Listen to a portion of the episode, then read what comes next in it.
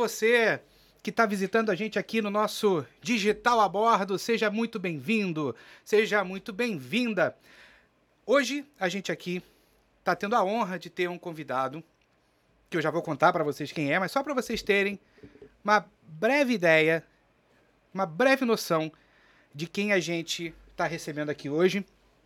Esse cara é gerente de e-commerce, então hoje o nosso papo vai rolar em torno desse universo do e-commerce. Ele tem 15 anos de mercado, então, pô, tem chão para contar, tem muita história para contar com a gente. Uh, além disso, cara é professor de e-commerce, é consultor, uh, diretor de, de, de plataforma. Vocês vão ver.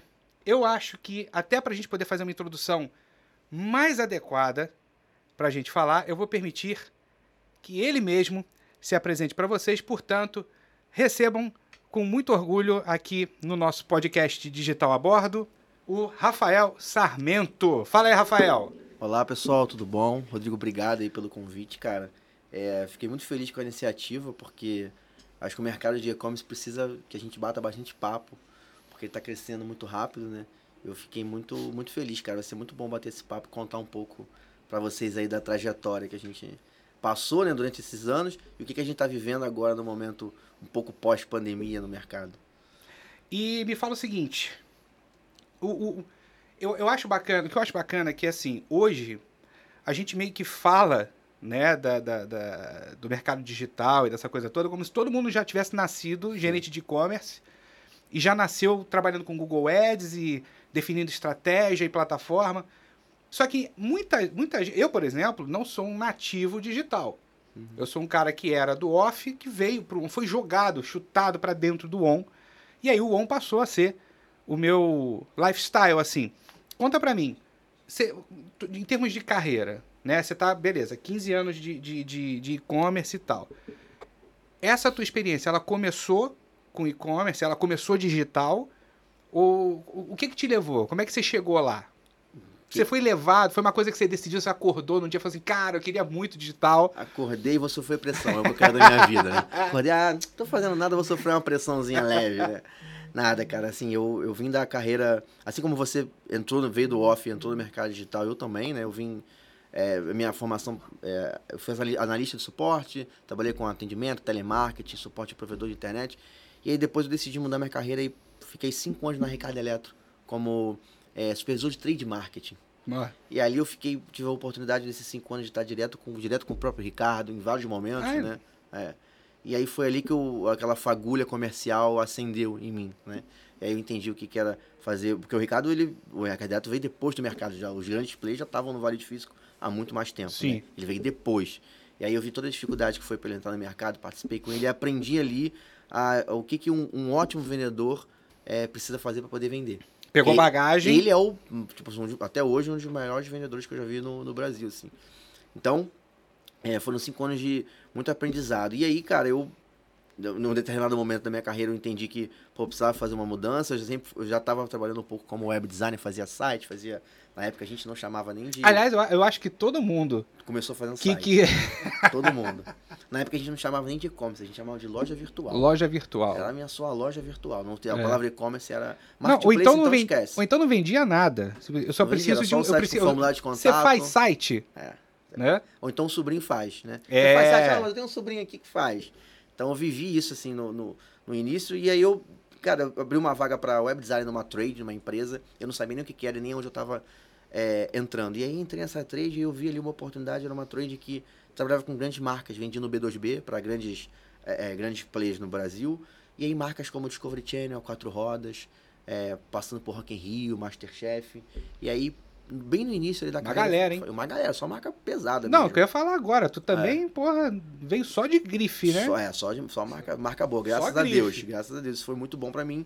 E aí, é, a minha primeira foi ser web design da empresa e aí a gente viu a oportunidade de criar o primeiro e-commerce oficial do fabricante. Então a gente operava o e-commerce, nós operamos da Discovery Channel, operamos da Quatro Rodas. Era uma, era uma trade que licenciava essas marcas, né? Operamos também da Masterchef, da General Electric também, uma linha é, é, automotiva de automação comercial da General Electric. Só do Rock in Rio que não, Rock in Rio acabou que uma outra empresa operou. Mas eu fiquei cinco anos ali e ali foi onde eu aprendi a ser um gerente de e-commerce.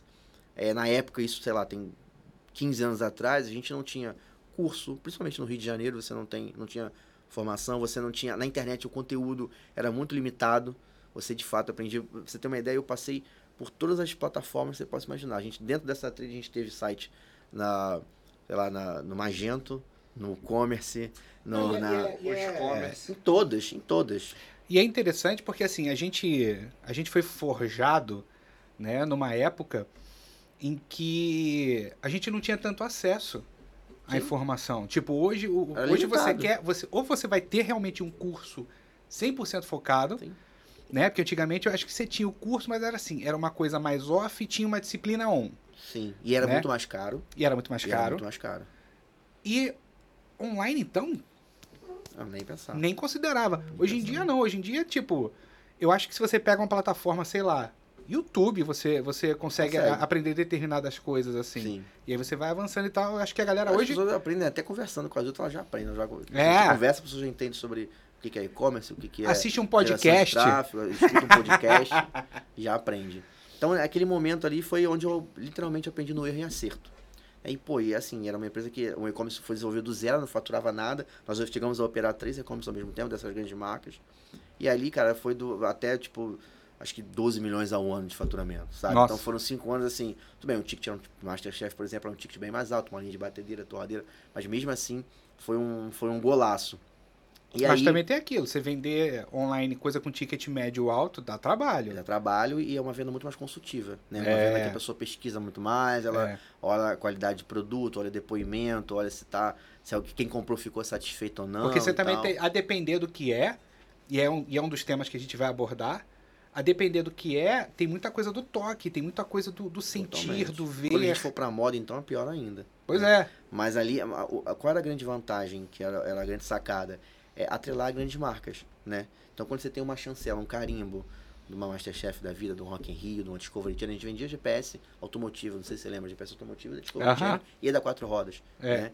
Então, quando você chancela uma grande marca num produto desse, a pessoa, meio, meio caminho tá andado, né? Uhum. Porque ela já tem associação, pô, Discovery Channel é uma marca maravilhosa, Sim, sim, Quatro sim. Rodas é uma marca que entende muito automotivo, como, por que eu não vou comprar um Tem GPS? a autoridade ou da som marca. né? automotivo quatro rodas. Se É. a quatro rodas entende automotivo pra caramba. Sim. né? Então isso dá uma. Acho que 50% do caminho tá andado. E os outros 50% é você fazer. é, por, por sermos o site oficial do fabricante, né? E no momento a gente podia fazer preço, porque foi ali que eu comecei a, a entender o conceito de internet e venda digital não é só preço, não é só promoção, né? Então você tinha que fazer uma, de fato, uma. Isso há 15 anos atrás, tá? A gente já falava de experiência de compra. Então, o, o cara que comprava um produto Masterchef, ele é atendido no meu e-commerce por um consultor de produtos Masterchef. Um cara que entendia sobre a batedeira, um cara que entende, entende sobre velocidade, entende sobre o produto, sobre o copo do liquidificador. Então, esse foi um diferencial que a gente encontrou para poder ter sucesso. Foi um super sucesso, cara. É, e aí, num determinado momento, eu. E ali, e- e quando a gente fala da parte acadêmica, é, pra você ter ideia da dificuldade que era naquela época, eu precisei, a empresa precisou pagar cursos para mim, porque eu não tinha condições de pagar cursos Sim. tão caro que era. Uhum. Era caro mesmo. Então a empresa, pô, dá uma ajuda, consegue pagar um curso esse ano para aprimorar. A empresa ia lá e pagava um curso para você aprimorar. E foi maravilhoso, sou muito grato a eles por tudo que a gente passou lá. E aí eu resolvi vir pro mercado de moda. E aí nunca mais quis sair. No mercado de moda é um mercado maravilhoso, principalmente Pouco no- competitivo, né? é muito competitivo. E aqui no, só que o Rio de Janeiro ele está muito inserido no mercado de moda. Os grandes, as grandes marcas de moda estão aqui no Rio de Janeiro. Né? A gente tem polos de moda, Uhum. é, as principais marcas, pode falar o nome delas aqui? Reserva, é, Fox, no Grupo Soma, Farm, tá todo mundo aqui, né? Então esse, essa galera, cara, é, é muito aquecida, tanto a parte de estilo, a Aliás, parte de você, tendência. gestor de e-commerce dessas marcas, a Volner tá aqui, cara. Se você quiser, o espaço tá aberto, você vem conversar com a gente também, tá? Aqui não tem predileção, vem todo mundo. O importante é a gente trazer estratégia digital. Então, o canal tá abertíssimo, é só você vir. É, pode vir, abre a estratégia, por favor, que eu tô esperando, tá? e aí... é, Aliás, assistam, porque vai abrir estratégia aqui hoje também, então já fica ligado. Depois é só fazer um pix lá pra gente, tá? Tô brincando, gente. A, a gente. a gente tem vários grupos né, de gestores de e-commerce. E a gente se fala muito entre todos eles que estão nesses grandes players. E a gente é muito unido, porque se a gente não for unido, a gente tá ferrado. É, Tipo assim, a gente vai estar tá ferrado mesmo. Então a gente. Até porque daqui a pouco acaba cada um estando num lugar. Um, um amigo tá aqui, aí daqui a pouco seu amigo sai, você tá no lugar do seu amigo, daqui a pouco ele tá em outro lugar, ou pegou um lugar que você tava. Isso acontece muito. Não, muito. uma coisa que eu, que eu sempre falo, assim, com, com Antes, antes até da, da, da, da gente ter a Safety Mails, que não é uma plataforma de envio Sim, de sim, e-mail, sim. né? Que é de, de, de proteção. ah, quando eu era do mercado de enviadores, eu sempre falava, cara. Eu era concorrente da, da Dinamize, Uhum. da Mailbiz, né? Desses players Sim, sim. nacionais todos. É, é igual quando veio pro Brasil, esses Uhum. caras todos. Eu sempre falava, gente, olha só. Concorrente não é inimigo. Sim. A gente concorre no mercado. Só que, pô, brother, aqui é Brasil, tem mercado para todo mundo. Mercado para todo mundo e é um mercado mu- muito injusto. Se você não, não, não, não, tá próximo de quem tá ali fazendo, já passou por uma situação que você vai enfrentar ou algo do tipo. É. cara. Então, assim, a gente, a gente tinha um comitê que a gente se reunia lá, na, lá em São Paulo, Aham, na Associação Brasileira de Marketing Direto. aham, O pau cantava? O pau cantava. uhum. Tivesse que botar dedo na cara e falar isso que você fez não foi legal, a gente falava, sabe? Não tinha, não tinha nove horas nisso aí, não. Mas era legal porque, por outro lado, a gente trocava experiência. Então, eu falava, pô, tal empresa americana tá vindo. aham. O que, que a gente vai fazer? Sim. O que, que, que nós, enquanto players brasileiros, vamos fazer? Porque o são cara... responsáveis, né, pelo, pelo mercado nacional. Não, e o cara vem brigar em dólar com a gente. Sim, sim, Então ele vem com mais fôlego. sim. Então, assim, eu acho bacana essa mentalidade, assim, de... Beleza, a gente é concorrente de um mercado, Sim, mas a gente tem que trocar ideia e tem que manter uma boa vizinhança sim. pra trocar experiência. E, t- até isso porque, acontece, isso acontece até porque tem um muito. posicionamento da marca. Então, às vezes, um, um outro player do mercado, ele, tem- ele não atende teu público. ele- atende, ele não- então, assim, vocês podem trocar experiências Sim. tranquilamente, porque né, não, não tem o Trocamos mesmo... muito na pandemia, então acho que isso aproximou mais ainda essa relação com todos eles em relação ao que, como é que você está fazendo. É, a gente chegou, numa uma época na Vonner, a gente chegou a, a vender produtos da Zinzane no nosso site. A Zinzane foi uma marca parceira, ficamos Olha que maneiro. acho que um ano vendendo produtos no nosso site, porque a gente entendeu, a gente tinha um acesso feminino muito grande na época, 50% do acesso era mulheres que estavam no site da Vonner, e a Vonner já teve uma linha feminina no passado que decidiu não ter mais, né? Focar no masculino, que era o carro- carro-chefe do, do negócio. E aí, e o que, que eu iria fazer com aquele volume de tráfego de feminino que estava acessando meu site todo dia, e eu não tinha nada. Tudo bem, algumas compravam, uma parte desse, desse público feminino comprava é, roupa pro filho, marido e tal, mas tinha uma parte que queria comprar um produto feminino. Então a gente via é, marketplace, plugamos uma plataforma na outra, né? E aí comercializamos os produtos Zane no nosso site. E até hoje lá o pessoal da Zane é meu amigo, a gente bate papo pra caramba. E a gente se ajudou muito em todos os aspectos. Isso foi no essa, essa iniciativa foi no ápice da pandemia. Quando as lojas fecharam, a gente fez a iniciativa de trazer uma marca. E aí plugores também não tinham masculino lá. E aí fez um- uma, uma conexão que foi, foi bem bacana, assim. Isso também saiu no, no LinkedIn, o pessoal gostou bastante. Mas fechando aqui a parte do, do como eu cheguei até esse momento, né? Então depois da, da depois que eu entrei no segmento de moda, cara, eu me apaixonei por ele. Eu comecei a trabalhar com um produto que tem um markup um pouquinho melhor, então também isso é muito bom. E eu comecei a entender sobre recompra, que não, não- pelos outros segmentos que eu tinha passado, eu não tinha, eu não sabia ainda o que era recompra. O cara comprava uma batedeira e era uma dificuldade para ele comprar uma torradeira. Era uma dificuldade. O cara comprava um GPS, era muito difícil o cara comprar um som automotivo. A gente não conseguia fazer essa relação funcionar muito bem na recompra. Então era uma venda, acaba que era uma venda única daquele, daquele CPF. E a moda não. A moda, cara, ela tem um índice de recompra enorme, né? O consumidor, a cada três meses, ele está fazendo uma compra com você, seja na sua loja física, seja no seu site. Ou vice-versa. Uma hora ele está na loja, outra hora ele está no site, outra hora, quando ele está no site, ele está na loja. Então, essa recompra é muito grande. E, eles, e as iniciativas de recompra que a gente faz também são sucesso. Então, foi aí que eu comecei a aprender sobre... Aprender não, que eu já tocava, mas que eu entrei mais no detalhe sobre CRM, sobre comunicação, sobre regra de relacionamento. Porque até então eu vi um cenário de primeira venda. E depois que eu entrei na moda, que eu entendi qual é o potencial de uma venda de, de, de uma, uma recompra, de uma marca que tem base e que pô, consegue fazer recompra com isso. Sim, e, e deixa eu te perguntar. E aí você teve esse processo de, de, de, de desenvolvimento, né? Sim. E tal, profissionalmente falando e tal. Hoje você é gerente de e-commerce da, da gerente de Vonner. e-commerce da Vonner, sim. Cara, e a gente estava falando antes, né, sobre a, a própria maturidade que o negócio toma Sim. em determinadas frentes que eventualmente ele não estava não tava atuando. Então, Sim. por exemplo, hoje você é gerente de e-commerce da Vonner, só que não era uma vocação da Vonner ter, ter uma atuação é, é, mais focada ou, ou- ou mais dedicada Sim, sim. para e-commerce. Ela era mais off. Totalmente. Totalmente. Uma marca de 30 anos de mercado. E essa, mas essa, essa. Pois é, 30, 30 anos. anos Então, assim, em mercado. algum momento virou a chave. Sim. Só que essa, essa virada de chave, ela aconteceu, como, como para uma série de empresas, ela aconteceu por causa da pandemia ou ela é pré-pandemia, mas ela, enfim, te- teve. A pandemia teve, influenciou alguma coisa e quando é. E, e se não quando é que foi a virada de chave Tá. da, da, da Volner para falar assim, cara, esse mercado aí, por que, que eu não tô mordendo ali ainda? Eu acho assim que ela, ela influenciou muito, como influenciou todo mundo, mas tem um diferencial que eu entrei na Vones que tem um, um ano antes da pandemia, mais ou menos um ano e pouco antes da pandemia. E já existia lá um cara chamado Juline, que é o CEO da Voner, que é um cara novo, de cabeça aberta, já estava lá um ano também antes de mim. tá? Mentalidade, É mentalidade, é mentalidade tudo, né, digital, cara? é. E aí, tanto que, cara, a gente implantou, tipo, home office antes, an- an- um ano antes da pandemia, a Voner já estava de home office Legal. sem, sem a gente saber que era necessário. Eu, por exemplo, era um cara que, que moro longe, não moro aqui na Zona Sul de Janeiro, então eu trabalhava de home office. Então era uma mentalidade totalmente diferente na, naquele cenário. E aí ele levantou a bandeira do digital, e é um dos motivos que ele foi pro mercado procurar um cara, e foi por esse motivo que eu, que eu entrei lá. E aí quando eu entrei e eu vi como é que era o cenário ainda, um cenário é, embri- embrionário né, do, do e-commerce, eu comecei a preparar o e-commerce para que ele começasse a tomar alguma força. Né, num cenário, mas principalmente na parte comercial. A gente melhorou a usabilidade do site, a gente melhorou, trouxe empresa de design para poder fazer design pra gente, a gente trouxe, mudamos a nossa plataforma de CRM, mudamos uma opção de coisas E, esse, e, e- aí entrando nisso aí, até para quem tá vendo e tal, tipo, beleza, pô, é- é- tem, uma, tem uma coisa que eu acho, e você como professor, assim como eu, né, Uhum. de, de, de digital, deve perceber, é, a galera entende que as mudanças precisam acontecer. Sim. E a gente fala, ah, a gente mudou processos, a gente. Na prática, isso doeu muito? Quais, como é que foi o, o- Qual era o dia a dia da coisa? Tipo, você teve que chamar muita gente de fora para fazer Na pandemia ou, ou antes? Nessa preparação? na preparação. Nessa preparação, não. Nessa preparação, acho que era uma pre- preparação normal para o e-commerce ganhar força. Normal. Então, o que, que, o que, que é o normal para o e-commerce ganhar força? Era a Você- semente da coisa. Você, você vai olhar a usabilidade, você vai olhar qual é a agência que está fazendo a sua, a sua geração de tráfego, se está adequado ou se não está, se o tráfego tá- que as pessoas estão entrando no seu site estão adequadas ou não estão. Então você vai fazendo o preparo para o negócio começar a tomar força. E aí, alguns meses desse preparo, veio a pandemia.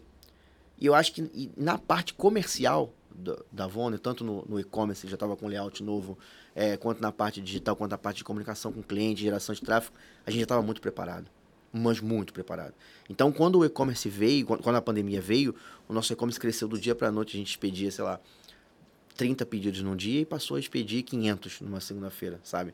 E aí tinha gente lá na expedição, eh, na parte operacional, querendo se esfaquear. O né? negócio ficou louco. O cara, aquele cara queria um esfaquear o outro, tem que separar a briga. Porque você tudo tinha. da galera lá é, dentro. porque antes, beleza, o carro tava funcionando, só que era uma Fiorino. Uma Fiorino. De Que andava repente, 50 por hora. de repente você precisou de um Scania Sim. com duas. E aí? Como é que você fez para transportar É. a, a- a- daqui pro Acre de trem É. usando a Fiorino que você tinha? Como, é- como é que. E aí? Eu acho que é Você olhou e falou assim, cara, o que, que eu faço agora? É, foi um conjunto de coisas que, graças a Deus, assim, eu tive pessoas excelentes nesse caminho comigo, né? Tipo, nada que a gente, que a gente faz, nada que a gente desenvolveu foi um processo é, é, meu ou sozinho, né? Então, tu- co- como a empresa é uma empresa pequena perante ao mercado, né? E aí todo mundo tem que se adaptar e entender como era o processo de e-commerce. Pra você ter uma ideia, quando as lojas fecharam, é, o nosso time de venda, a gente pegou o time de venda e os nossos gerentes, o nosso gerente da melhor loja, e transformamos ele em um gerente de saque, e o nosso time de venda, é, venda era o nosso atendente. Dentro de um, uma salinha que a gente montou lá na nossa Então, bombou o treinamento. A primeira coisa foi, foi cuidar do pegou- teu RH. Primeira, não, é, foi cuidar do, do nosso atendimento ao cliente. Foi o primeiro ponto. A gente pegou o nosso melhor gerente e, o nosso, e os melhores vendedores dele, né, da, da loja dele. E ó, vocês agora, as lojas fecharam, vocês estão em casa e a empresa precisa sobreviver, né? Nosso e-commerce está vendendo de uma forma absurda e agora Qual vocês vão ser o nosso time de... Pode abrir o crescimento? Pode, pode, eu posso abrir esse dado porque, eh, tá, inclusive, está no LinkedIn da, da, da Vonda. A gente vendia aí, na época, quando eu entrei, sei lá, 12 mil, 15 mil reais no mês. E no ápice da pandemia, a gente bateu mais de um milhão de reais de faturamento. Caraca. E depois fizemos isso algumas vezes, né? É, foi a primeira vez, foi um, próximo do Dia dos Pais, que tem muito a ver com a gente. E depois, durante o ano, também numa Black Friday da vida, em momentos especiais, a gente acelerou também, que eu tenho uma história engraçada para contar da Black Friday aqui também, para vocês. Mas Já gente- anota, Yuri. História da Black Friday. Essa, essa, essa é bem Pra engraçada. gente cobrar. E aí a gente. Então a gente teve tiveram alguns momentos que a gente estourou assim de vender, onde a gente ficou é, bem preocupado, porque isso tem um reflexo muito grande, principalmente na marca. O que, o que, que isso vai é, causar para a marca? Qual é a percepção que o consumidor está tendo? Pô, o cara compra uma mochila e ele recebe uma carteira. O cara compra aqui no Rio de Janeiro e o cara recebe em São Paulo o tênis dele, sabe? Então isso era algo que estava é, é, um risco muito grande para a marca. Um gargalo que você estava Não, e um risco muito grande para brand, para o negócio também, uhum. né? Então a gente, graças a Deus, as pessoas que estavam ali ao nosso redor, tanto o Juline quanto a galera, o pessoal da diretoria lá, com uma cabeça muito aberta e muito é, disponíveis para ajudar, eles começaram a entrar e entender mais comigo sobre o mercado de e-commerce. Então hoje, se você entrar dentro da Avon, num escritório ali da parte de, de liderança, tanto da, dos diretores, e falar sobre e-commerce com eles, todos eles vão saber falar sobre o que você precisar sobre e-commerce. Porque eles aprenderam isso, né? Durante a pandemia. Eles entenderam. O que é bom, você também precisa ficar traduzindo não nada para Hoje ninguém. eu não preciso traduzir mais nada. Hoje a gente debate quase que de igual para igual em relação ao conhecimento técnico sobre patrocinado, sobre público do Facebook, sobre taxa de conversão, sobre taxa de rejeição. Todos eles já têm uma, uma, uma visão e não é nem o core deles, né? Aliás, pergunta importante. Beleza, o teu...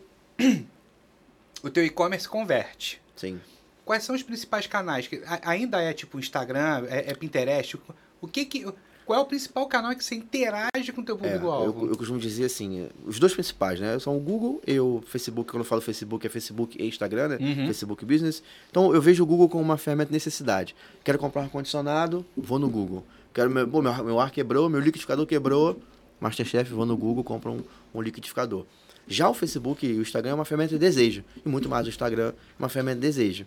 Então ainda é a principal fonte de geração de tráfego e de receita para o segmento de produto de desejo. Né? Uhum. É, eu tenho outro negócio, que é a Rocket Commerce, que eu vou contar um pouquinho dele também, mas eu tenho clientes ali de decoração, é, clientes que estão no segmento de desejo também, que não, só, só, não estão só no aspecto moda.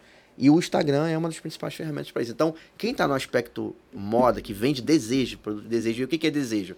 É, pô, é uma, uma, uma, excelente identidade visual daquele produto, um ensaio fotográfico bem feito, onde a pessoa vai olhar ali o modelo daquele produto, vai se enxergar ali naquela situação e vai querer estar com aquela roupa, vai querer estar com aquela mochila maneira. Que, aliás, abriu um gancho maneiro aí. Você sabe já do que eu vou falar. Você já sabe do que eu vou falar. Por falar, porra, ah, eu tô vendo o cara, aquela mulher tal, usando, porra, aquela porra, maneira tal. Me fala de time Brasil, como é que foi esse lance aí? Meio Vonner, Olimpíadas, foi, foi não bom. foi, tal, retorno.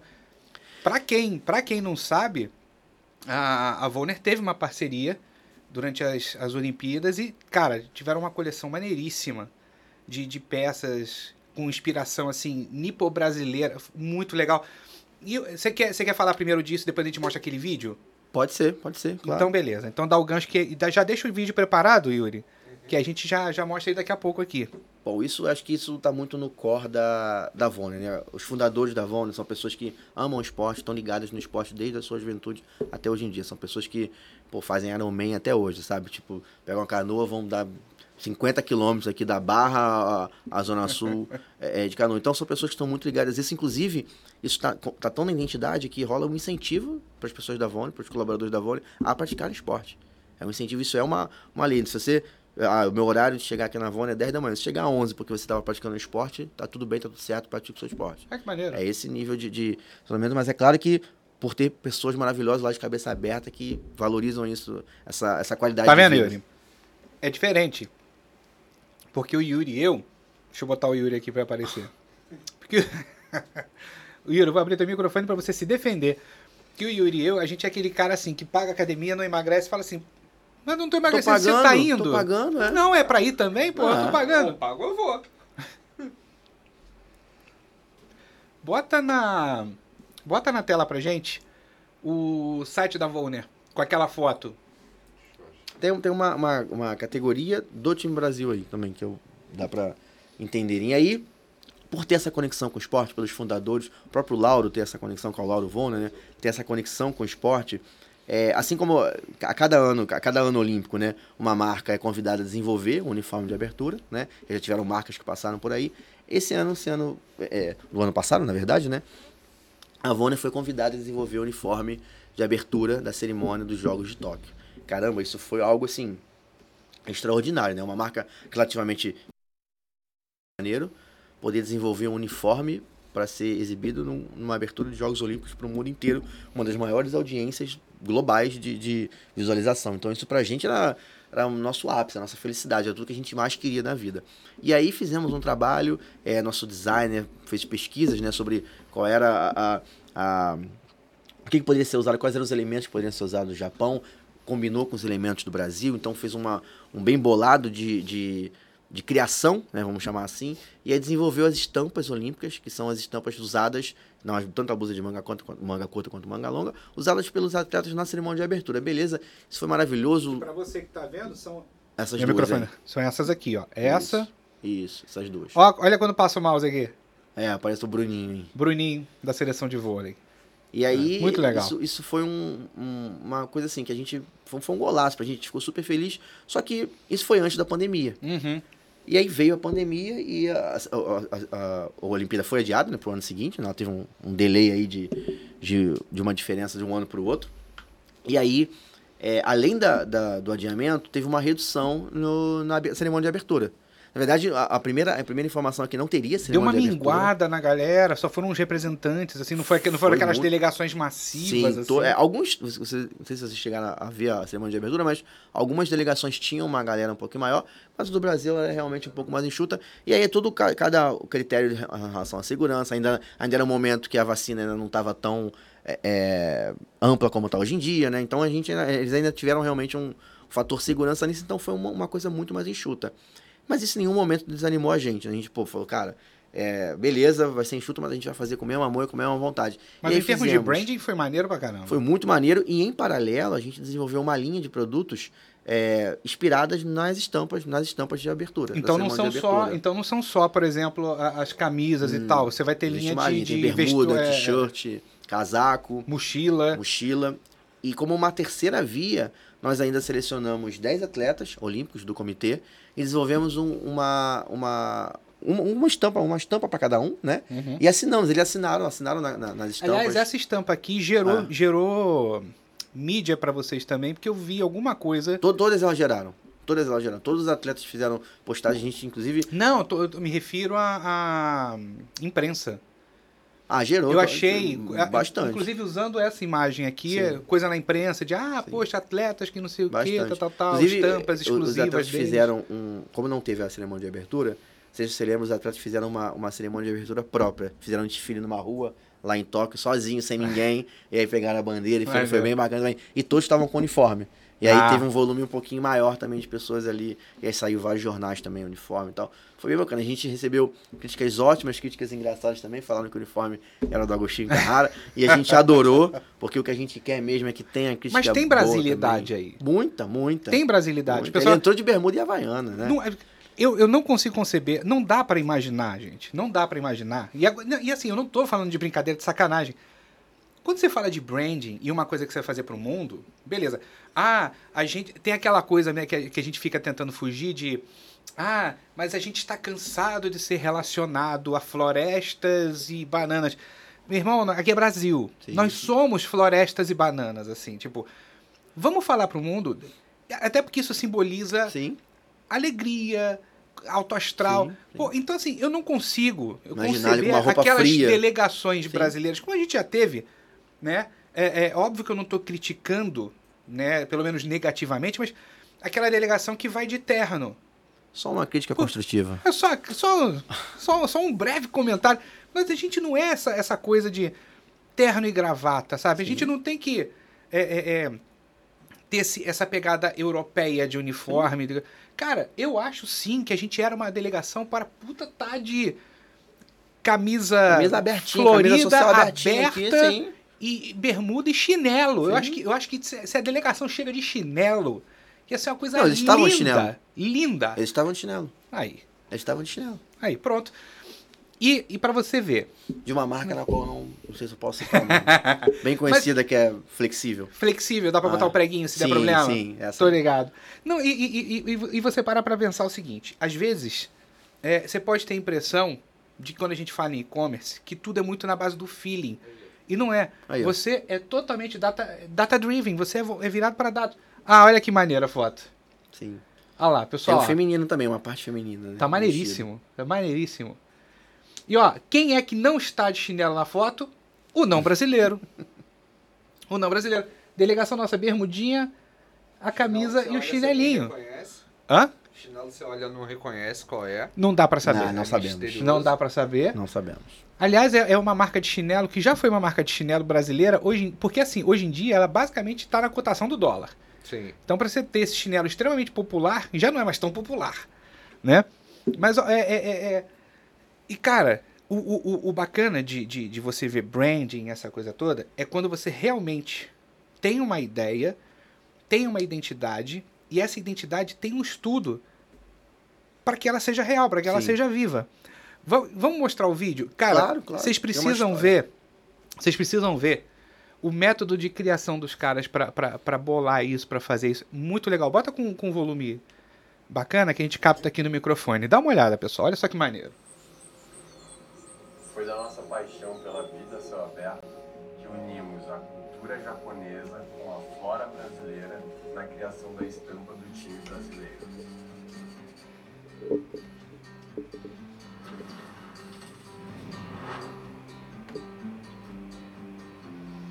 A mochila tá fantástica. O maior desafio dessa, dessa estampa foi realmente a gente pegar todos os itens e todos os elementos e botar de forma equilibrada para fazer com que a gente conseguisse traduzir a história que a gente queria contar nela. Pesquisando sobre a cultura japonesa, a gente não pôde deixar de se encantar pela história da capa. Razão que a capa, ao sobrepujar a cachoeira, virou um dragão. Na hora a gente fez o paralelo com a vida do atleta, que muitas vezes lutam contra tudo e todos para atingir o sonho de seguir uma carreira profissional dentro do esporte. Juntamos duas lendas, a da capa e o do pirarucu. Peixe amazônico com uma história semelhante que, diz a lenda, foi um grande guerreiro da nação dos Nalas. Simbolizar toda uma nação, todo o esforço dos atletas e, e fazer com que isso seja um símbolo para o país durante os Jogos Olímpicos, assim como foi o maior desafio. E foi extremamente gratificante.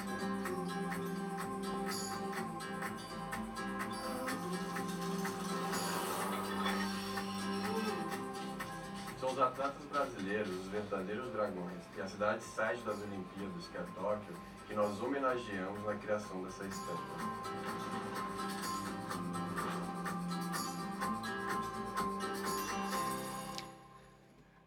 Muito legal. Você vê Bacana. nitidamente o- o- o- o- os elementos japoneses com os elementos Sim. brasileiros casando. Muita cor Brasil ali, muito verde. Muito bonito. Foi, é, azul. foi muito bonito isso que eles fizeram. Eu sou muito grato ao, ao Lauro, ao Luquinhas e ao Dioline por permitir que eu participasse disso, né? Por trazer todo essa, esse estudo e essa... Porque o sonho disso, é, isso vem muito do Lauro, do fundador, né? Vem muito dele. E aí a gente que está ao redor dele, a gente participa disso, cada um com seu, com seu skill, né? E o meu, tipo, criação a zero, não tem nada ligado à criação, o meu negócio é muito mais à venda. Mas eu fiquei, fiquei muito contente com isso. Só que isso teve um, um, um, um pouco assim. Um, que a gente não desanimou, claro, mas teve uma, um pouco um banho de geografia por conta da redução do, do- da, da entrada, né? O, Uhum. a- o evento foi reduzido bastante em relação a, a isso. E, cara, o que a gente espera é que a gente. A gente ainda é um parceiro do, do Comitê Olímpico Vocês ainda Brasileiro. voltam? Nós somos um parceiro do time Brasil. E se tudo der certo nas próximas Olimpíadas, a gente vai fazer um trabalho muito bonito também, muito bacana. E com muito mais gente ali se podendo abraçar, vacinado, feliz. Pô. Vai ser ótimo. E, e- e pegando esse gancho, então, né? A, a Volner passou por um processo de desenvolvimento, de Sim. dor, Sim, muita dor. de dor, mas que trouxe um resultado super bacana. Sim. Eu imagino que ela hoje ainda colha frutos desse. Por mais que a gente esteja já nessa vibe de Readequa. meio que vida normal, o pessoal já tá na rua e Uhum. tal. Se você não tá vacinado, vai se vacinar, hein? Né? De, de, de- já tá em dose de reforço e Sim. tal. A gente já tá entrando numa quase vida normal. Eu imagino que o teu fluxo de clientes nos pontos de venda esteja meio que voltando à normalidade. Mas isso, isso impactou o, o- teu e-commerce para baixo? Ou seja, você perdeu venda e voltou de repente para um patamar anterior? Ou a coisa meio que equalizou? Agora vocês estão maduros no e-commerce como eram maduros no, no, no- no offline? Como é que ficou essa relação? Foi exatamente isso. Nesse, durante, durante a pandemia, a gente, o e-commerce cresceu do, do dia para noite, a gente teve que se, que se apressar e o que a gente estava planejado para quatro anos, teve que fazer em sei lá, em quatro semanas, né? Então isso foi, foi muito rápido. E quando a, com a abertura das lojas, que foi uma coisa, isso aconteceu aos poucos, não veio da noite pro dia, abriu, a loja começou a, a voltar a bater as metas diárias dela e a gente, ah não, beleza, maravilha. Pelo contrário, E vocês abriram todas de uma vez ou vocês foram testando? abriu, de uma, abriu de uma tal, vez, só que com horário, com horário de acordo Reduzido. Com, de acordo com as lojas são no município do Rio, Aham. então tinha as regras, a gente seguia bastante, principalmente shopping e loja, a gente tem shopping e loja de rua. Shopping durante um período Shopping, também ficou rua, com horário reduzido, ficou né? com horário reduzido e, e a ocupação também era menor, então teve algumas regras. Isso fez com que o volume não, não, não voltasse ao patamar normal. Hoje em dia já está, hoje em dia a gente já está num, num patamar é, bem normal assim em relação à, à loja física, só que o e-commerce, o legado do e-commerce ficou, né? É claro que conforme o peso da loja física, física aumenta, o e-commerce ele tem, tende uma, uma decrescente um pouquinho no faturamento, mas mesmo assim ele ainda é o que ele não era no passado, ainda é a primeira loja do grupo e a primeira loja do grupo disparado na frente da, da segunda loja do grupo, né? Mas o, o- o- Eu acho. E aí eu tô falando meramente de achismo, eu acho Uhum. que isso é bacana porque é a visão de alguém que não é do, do, do, do mesmo mercado.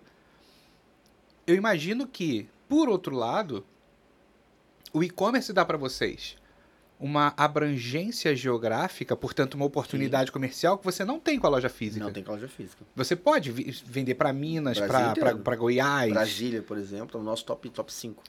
Tirando, tirando esse eixo, eu imagino que. Onde é o teu maior polo de venda hoje? É Rio ainda. É todo não? mundo, por- onde eu passei na minha vida é a região sudeste, né? A região sudeste é, o- o, é é o principal do e-commerce, o sul vem ali um pouquinho segundo. Eu nunca vi nada diferente disso, até porque eu nunca tive também atuando no nor- no mercado do Nordeste, então eu não Aham. sei como é que funciona lá, mas é o sudeste e o sul ali.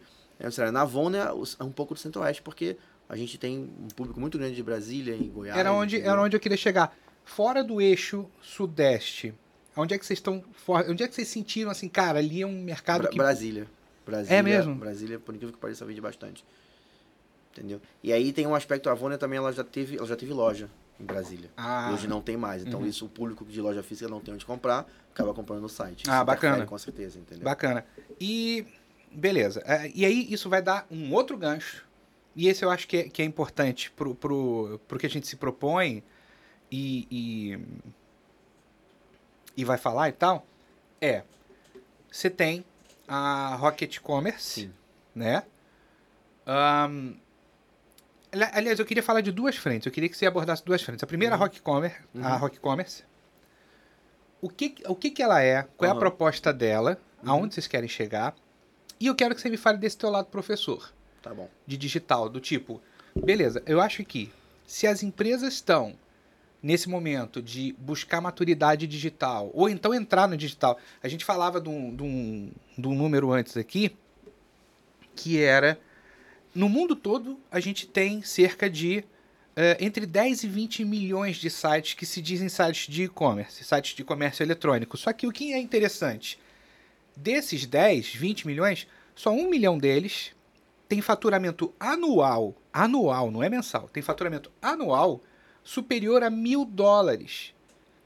Ou seja, isso não dá 100 dólares por mês em vendas. Então, assim, imagina, no universo de um milhão de sites que faturam pelo menos mil dólares por ano, qual será o percentual que fatura o suficiente para ter break-even, para ter Sim. payback, para se sustentar, para ter time? Porque muitos deles eu imagino que seja aquele, aquele exército de, de, de um cara só, né? Que tem que resolver tudo e tal. O que, que acontece? Você teve muito entrante, você sempre tem. você acha que a gente está numa cultura assim de. Ah, eu preciso estar no digital, portanto, vou abrir uma loja. E a pessoa vai na cara e coragem, se vira. Qual é, qual- qual é esse cenário Uhum. aonde a Rock Commerce, Commerce entra nessa, Aham. nessa história Uhum. e qual é o teu papel como educador nessa história? Tá. Fui profundo agora. Nossa, nossa, Fui profundo agora, até- velho. fiquei até 40 arrepiado aqui, minutos né? de resposta agora, hein? Bom, vamos lá. É, primeiro ponto em relação ao mercado de e-commerce é o que o mercado, como as, as marcas precisaram entrar no digital de uma hora para outra. Elas já vinham entrando no digital, crescendo, só que em- a sensação que eu, que eu tinha é que enquanto o cara tava faturando no físico, tava tudo bem. Ele não tá no digital. Enquanto ele, ele vendia, batia as cotas e tinha uma boa remuneração ali no, vendendo no físico, ou seja, na loja dele pequena que ele tem, ou numa rede de loja que ele tem, tá tudo ok, tá tudo certo. E aí veio a pandemia, né? Ele teve que fechar, E, e, e mesmo depois que ele estava aberto, ou nos momentos que ele estava aberto durante aquele ano, ele não vendia nada porque as pessoas não iam para a rua, não iam comprar. Estavam com medo de ir numa loja, principalmente numa loja, né? Independente do tamanho da loja. E aí, cara, é, essas marcas tiveram que correr para o mercado digital da noite pro dia, né? Porque eu acho, na minha concepção, o que, que passou pela cabeça desses milhões aí de empresários? Falou, cara, é, ele, a maioria se segurou, tipo assim, o governo deu incentivo, a parte salarial também, quem tinha, trabalhava, tem funcionário de CLT, conseguiu é, é, segurar um pouco a onda, né? Mas mesmo assim, o cara é, é, não aguenta. O cara comercial, a gente sabe que ele, um cara que tem, o pequeno empresário hoje em dia, ele vive ali é, tentando re- respirar, né? Tentando tirar o narizinho da água. E aí eu acho que o medo dele de ter mais uma dessa, acho que ele conseguiu entender o quanto é frágil, quanto a gente é frágil no aspecto comercial. Eu, até eu fiquei muito assustado nesse aspecto. Falei, caramba, olha o quanto a gente é frágil. Se essa pandemia tivesse sido. É claro que ela foi devastadora, né? Mas se a gente não tivesse tido uma vacina de uma forma como a gente teve, de uma forma tão rápida, no principalmente no mundo, né? Poderia ter sido muito mais devastador. Sabe? Tipo assim, a gente poderia ter entrado num colapso quase que apocalíptico. Eu tenho essa sensação, sabe? Então eu, eu, eu senti uma. Eu percebi uma fragilidade comercial no mundo inteiro sobre isso. Teve país aí fechado que não conseguia entrar e sair nada. E aí isso refletiu em cadeia de produção de roupa. A produção de roupa foi afetada. Não, sabe? é recebimento de insumo. Tudo, isso tal. foi algo surreal. Então, assim, é- a gente é muito frágil nesse aspecto, né? E o, o digital, ele abre um, abre um pouco essa cabeça em relação a essa fragilidade, porque você não tem o físico, mas o digital pode te ajudar. Você pode comprar sem sair de casa, você pode fazer uma negociação estando da sua casa. A gente hoje faz reunião de casa, do quarto do seu, do seu escritório, do seu quarto. Eu faço reunião do quarto da minha filha. Metade é o quarto da minha filha, é o quarto das princesas, e a outra metade é o meu aparato de escritório de trabalho. Então, hoje você, a gente se adequou a trabalhar de casa. E o empresário que tinha uma loja, o- o pequeno e médio empresário, ele foi um dos que mais sofreu nisso, porque muitas vezes ele teve que botar do bolso dele para poder continuar sobrevivendo e mantendo aquele negócio vivo no ano da pandemia, né? E aí ele teve que ir pro digital rápido. O que, que ele fez? Começou a procurar pessoas e ajudas, ajuda para poder entrar no digital de uma hora para outra, porque ele não tinha noção de onde ele estava, de onde ele estava pisando, ele não tinha noção do que, que ele ia encontrar eh, na frente dele. Ele não tinha mesmo, o cara não, não tinha menor, ele estava acostumado com o negócio físico dele, tá? E aí, cara, é, nos últimos cinco anos, sei lá, antes da pandemia, eu já vinha percebendo um crescimento no mercado, a falta de profissional no mercado de e-commerce, né? É, é um mercado muito pequeno, muito enxuto. Os profissionais que tem hoje no mercado, os caras um pouco mais sêniores, eles acabam escolhendo as marcas que eles querem trabalhar, né? E as pequenas marcas não conseguem trazer esse cara para a marca dele, porque às vezes o cara é um cara muito custoso, o cara vem com uma equipe por trás, né? Com ferramentas e equipe por trás, que sai muito custoso e o, e o pequeno e médio empresário não tem fôlego para poder manter aquilo. E aí investe num e-commerce, fica três meses, quatro meses, não consegue ter o, o retorno esperado, e a- ou, ou desiste, ou fica trocando de profissionais ali. E aí ele reclama dizendo que o Não e-commerce aqui serve não pra ele. funciona. Não serve pra ele. É, o negócio de e-commerce não serve pra mim. Só que a pandemia ele não tinha essa opção. Ele tinha que é, seguir na cara e na coragem no e-commerce. E aí, como eu vinha percebendo no mercado essa falta de profissional qualificado, e a gente, sei lá, no nosso LinkedIn, a gente é abordado aí, tipo, por semana com pessoas, é, a- com, com entrevistas e com pedi- e pessoas pedindo indicação.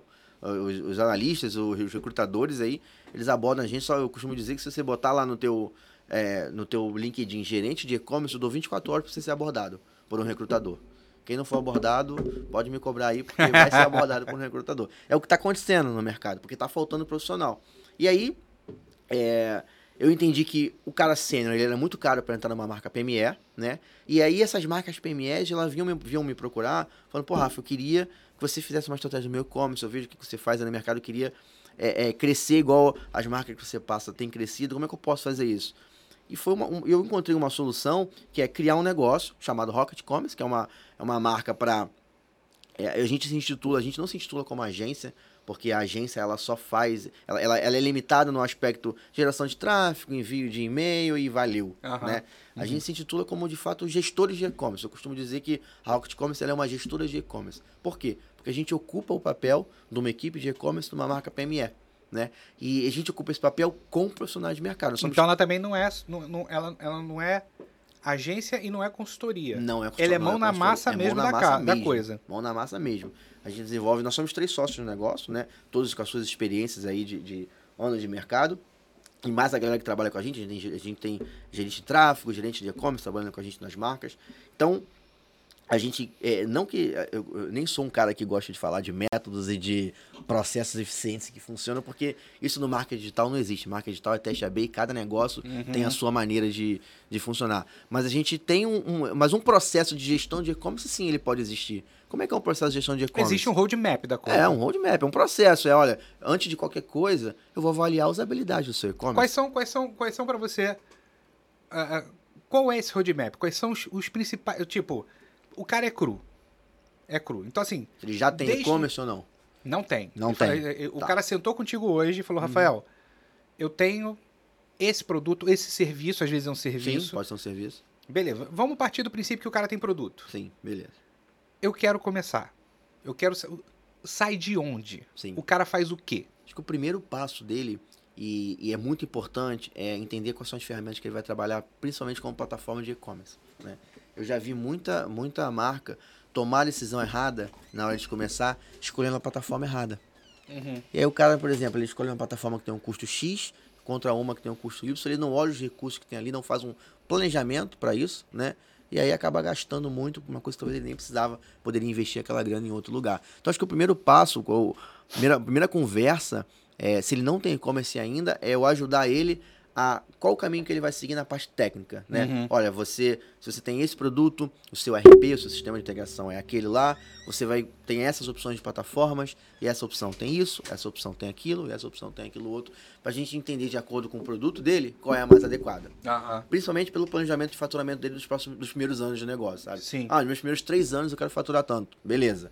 E aí, aquela plataforma vai atender, os recursos que ele precisa, por exemplo, ela tem integração com o marketplace ou não. Então a gente olha isso tudo porque eu digo muito isso, eu afirmo isso carimbado, que, cara, depois que você escolhe a plataforma de e-commerce, você entra nela pra sair, é 10 vezes mais caro do que você Que blinda, né? Porque você fica todo é amarrado muito nela. difícil sair.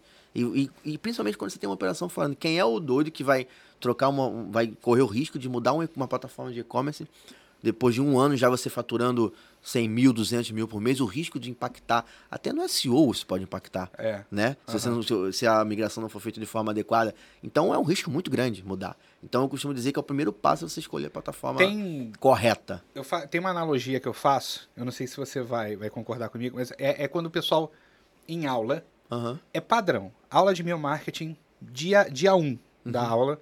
Oi, tudo bem? Meu nome é Rodrigo, sou professor de meu marketing. Qual é, qual a pla- é, plataforma gratuita que eu posso usar? Eu já coço a cabeça assim. Como é que eu faço para não ser bloqueado? Eu falei, calma. Calma. É basicamente como é que eu faço para enviar spam? Pode me ajudar? E aí, a, a- a analogia que eu costumo fazer, assim, que eu brinco muito com eles é... Tira o gratuito da cabeça primeiro. Vai, eventualmente vai ter o gratuito para te ajudar? Ok. Tira o cara, tira ele da tua, da tua, do, do- do teu foco agora. Vamos ver o que, que você precisa. Sim.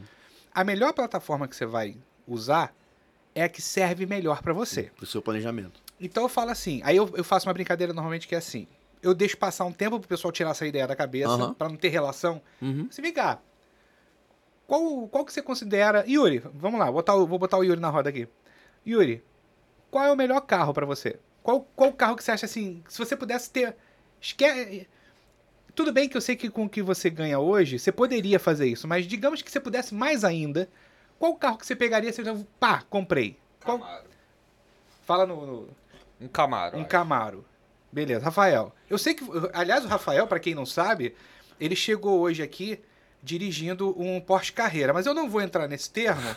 Mas assim, de, de- Meu Palio 99 supondo, branco. Supondo que você não tivesse seu Porsche Carreira, qual, qual que você fala assim, cara, esse é o carro?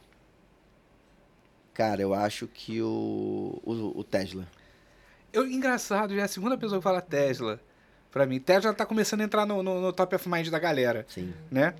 Mas não, não por modinha, pelo, Não, pelo pelo- conceito pelo do que. conceito, pelo coisa- conceito, com certeza. Aí, aí a turma responde. Tesla, é, falam, porra, Ferrari. Só carrão e tal. Aí Aí, vai de um Camaro pra um Tesla, né? Tipo, É. a natureza foi. Quero fazer barulho e gastar muito no posto. é, pois é. Aí, quando, cara. Aí, aí é- e é muito legal quando chega essa hora, porque eu falo assim, porra, a Ferrari é legal. Vamos no Ceasa comigo comprar umas caixas de tomate? Sim. Aí a pessoa trava. Assim, peraí. Não, você acabou de falar. Então, gente, é isso. é, é- é- basicamente, não adianta, não vai no foco da plataforma, vai no foco da necessidade. É a mesma coisa que você fala assim: ah, eu adoro Fusca. Ah, ah Rodrigo, eu teria uma Fiorino. Beleza, para correr as 500 milhas de Indianápolis? Sim. Não serve. Porque não é o propósito dela. Para ir na Seasa é ótimo. Da mesma forma, a Ferrari Sim. segura uma corrida, mas ela não roda em Madureira. Ela vai ficar sem suspensão. buraco, ela vai, buraco, ficar, sem, ela vai ficar sem suspensão e sem dianteira na primeira esquina. Essa é a primeira coisa. E a segunda coisa, e aí eu, eu acho que entra muito essa tua parada de, de, de, de educador, é. Depois que você escolher, depois que você fala assim, cara, essa plataforma aqui tem o que precisa, ela, ela é minha Fiorino pra ir na, na- no Ceasa ou ela é minha Ferrari pra eu correr as Sim. 500 milhas? Beleza. Você sabe pilotar? Pois é. Aí entra, aí entra o momento equipe, né? Você É sabe pilotar? principal. Porque é, é aquela coisa, não adianta, tipo, eu sempre falo também, né, aqueles devaneios que eu tenho. Ah, porra, imagina o, o, o chefe da McLaren me liga numa sexta-feira, sexta não, uma quinta-feira. Liga numa quinta-feira e fala assim: tem um piloto meu aqui que ele acordou meio mal, acordou com uma dor de estômago hoje, tô mandando um avião te buscar. E aí, nesse universo paralelo em que isso aconteceu, eu só vou virar e falar assim: manda que eu tô indo. Qual é a chance de eu morrer sem sair do box? Sim. com o carro. Porque não adianta eu ter o melhor carro do mundo na mão, então não adianta você ter a, a plataforma de e-commerce Melhor, mais gi- gigantesca e completa se você não sabe o que fazer com ela. Sim. E esse, onde é que entra esse aspecto? A gente ainda tá naquele roadmap, Tá, né? beleza. Do, do conhecimento. tal. Onde é que entra isso? Então, é, depois que você escolhe a plataforma e você entende é, que aquilo ali vai te ajudar para os primeiros anos do seu negócio, que ela vai estar apta, né? Que você, porque os recursos que ela vai, que a plataforma te entrega é o que vão, o que vão fazer você entregar as metas que você está tá sugerindo ou está propondo, né? É, o segundo passo entra na parte de, é, entra um pouco na parte de equipe, né? O que, que você vai ter de necessidade de equipe dentro do seu negócio, porque é, seja equipe própria ou seja equipe terceirizada. Eu costumo dizer que equipe é equipe independente de onde que esteja, né? Então você pode ter uma equipe dentro de casa, contratar mão de obra, trazer é, alguém para liderar o seu e-commerce, ou trazer um analista para olhar os dados do seu e-commerce, trazer um time de expedição, um time de atendimento ao cliente. Então você tem que ter isso preparado. Algum, em alguns casos, a marca já tem isso de casa, só que é um talento que ainda não foi descoberto, né? E aí a gente ajuda as marcas também a, a- a achar esse talento dentro dela. Porque às vezes tem um talento ali, um cara que é mais. Uma pessoa que é mais ligada à mídia digital, que gosta mais do digital, que é um talento que pode ser, inclusive, aproveitado para o mercado digital dentro da marca. Então a gente. E, e esse talento ele pode ser treinado, né? Aprender a, mani- a manipular uma plataforma, fazer curso, certificação, para poder querer entrar no mercado digital. Então, o primeiro passo depois que você decide uma plataforma é saber. Beleza, eu tenho essas, essas metas, depois das metas estabelecidas, né? Eu tenho essas metas para poder atingir durante os meus próximos anos, ou o meu primeiro ano. Quem vai me ajudar a fazer isso aqui? Quem são as pessoas que vão colocar aqui sentado nessas cadeiras, que elas vão me ajudar a chegar lá, né?